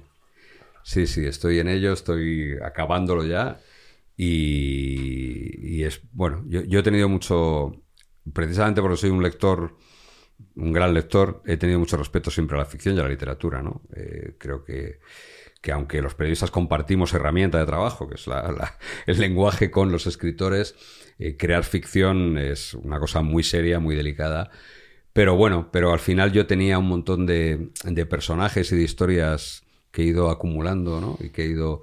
Y tenía que darle una salida, ¿no? Tenía que darle una salida a algunas de las historias que conozco que nunca he podido contar en, el desarrollo de mi profesión y la ficción es la mejor vía para, ¿no? O sea, esta ficción es hija, pues, de estos 30 y no sé cuántos años, ya 36 años, que de, de experiencias y de vivencias y de cubrir crímenes y de conocer policías y de conocer víctimas, ¿no? Y bueno, pues todo eso se va a convertir en una novela. O sea, tiene que ver con tu área Sí, de es, un- es una especialización. novela policíaca, sí, sí. Vale. Es una novela policíaca, sí, en efecto. ¿Y esto tienes alguna fecha? No, ¿Tienes alguna, no, yo creo que- alguna pretensión de yo bueno, quiero... la pretensión es que a finales de año esté en la calle, en el último trimestre del año esté en la calle, sí. sí. Tiene editorial ya y... Tengo una agente que es la que con la que Vale. trabajo, Mónica Carmona, que es la que la que dará salida a la pobre a esto. Te voy a dejar marchar ya. Te está entrando una llamada. Una policía es. Una policía justo media, media hora, no, ¿qué coño? Eh, tres minutos antes de empezar esta grabación estabas con otra llamada, entonces es una persona ocupada, La enloquecida vida del reportero de sucesos. pero Ha sido un placer. podría tenerte sido- aquí cinco horas Ha sido un gusto estar aquí. Pues me No. llamas otra vez cuando quieras. El gusto ha sido mío, amigo. Vale, Encantado, de encantado. hablar contigo. Lo que tú digas, gente que vale la pena escuchar. Amigas, amigos, eh, gracias por escuchar. Hasta aquí el episodio. Soy Alex Fidalgo y como tal podéis encontrarme en las redes sociales. Y si lo que queréis es seguir a este podcast, que es una opción mucho más recomendable, LQTD Radio. LQTD Radio lo buscáis en Instagram, en Twitter, en TikTok y ahí lo encontraréis con clips con algunos de los mejores momentos del programa y en YouTube, youtube.com barra lo que tú digas. Hay un correo electrónico a vuestra disposición, ya sea porque queréis colaborar con el podcast o simplemente porque queréis escribirme contándome algo, alex arroba lo que tú digas punto es. Y poco más, que os quiero mucho. Gracias y adiós. Tras un día de lucharla, te mereces una recompensa, una modelo, la marca de los luchadores. Así que sírvete esta dorada y refrescante lager, porque tú sabes que cuanto más grande sea la lucha, mejor sabrá la recompensa. Pusiste las horas, el esfuerzo, el trabajo duro. Tú eres un luchador y esta cerveza es para ti. Modelo, la marca de los luchadores. Todo con medida, importada por Crown Imports, Chicago, Illinois. Judy was boring. Hello. Then Judy discovered ChumbaCasino.com. It's my little escape. Now Judy's the life of the party. Oh, baby, Mama's bringing home the bacon. Whoa, take it easy, Judy. The Chumba life is for everybody. So go to ChumbaCasino.com and play over 100 casino style games. Join today and play for free for your chance to redeem some serious prizes. Chumba. ChumbaCasino.com. No purchase necessary. Void where prohibited by law. 18 plus terms and conditions apply. See website for details.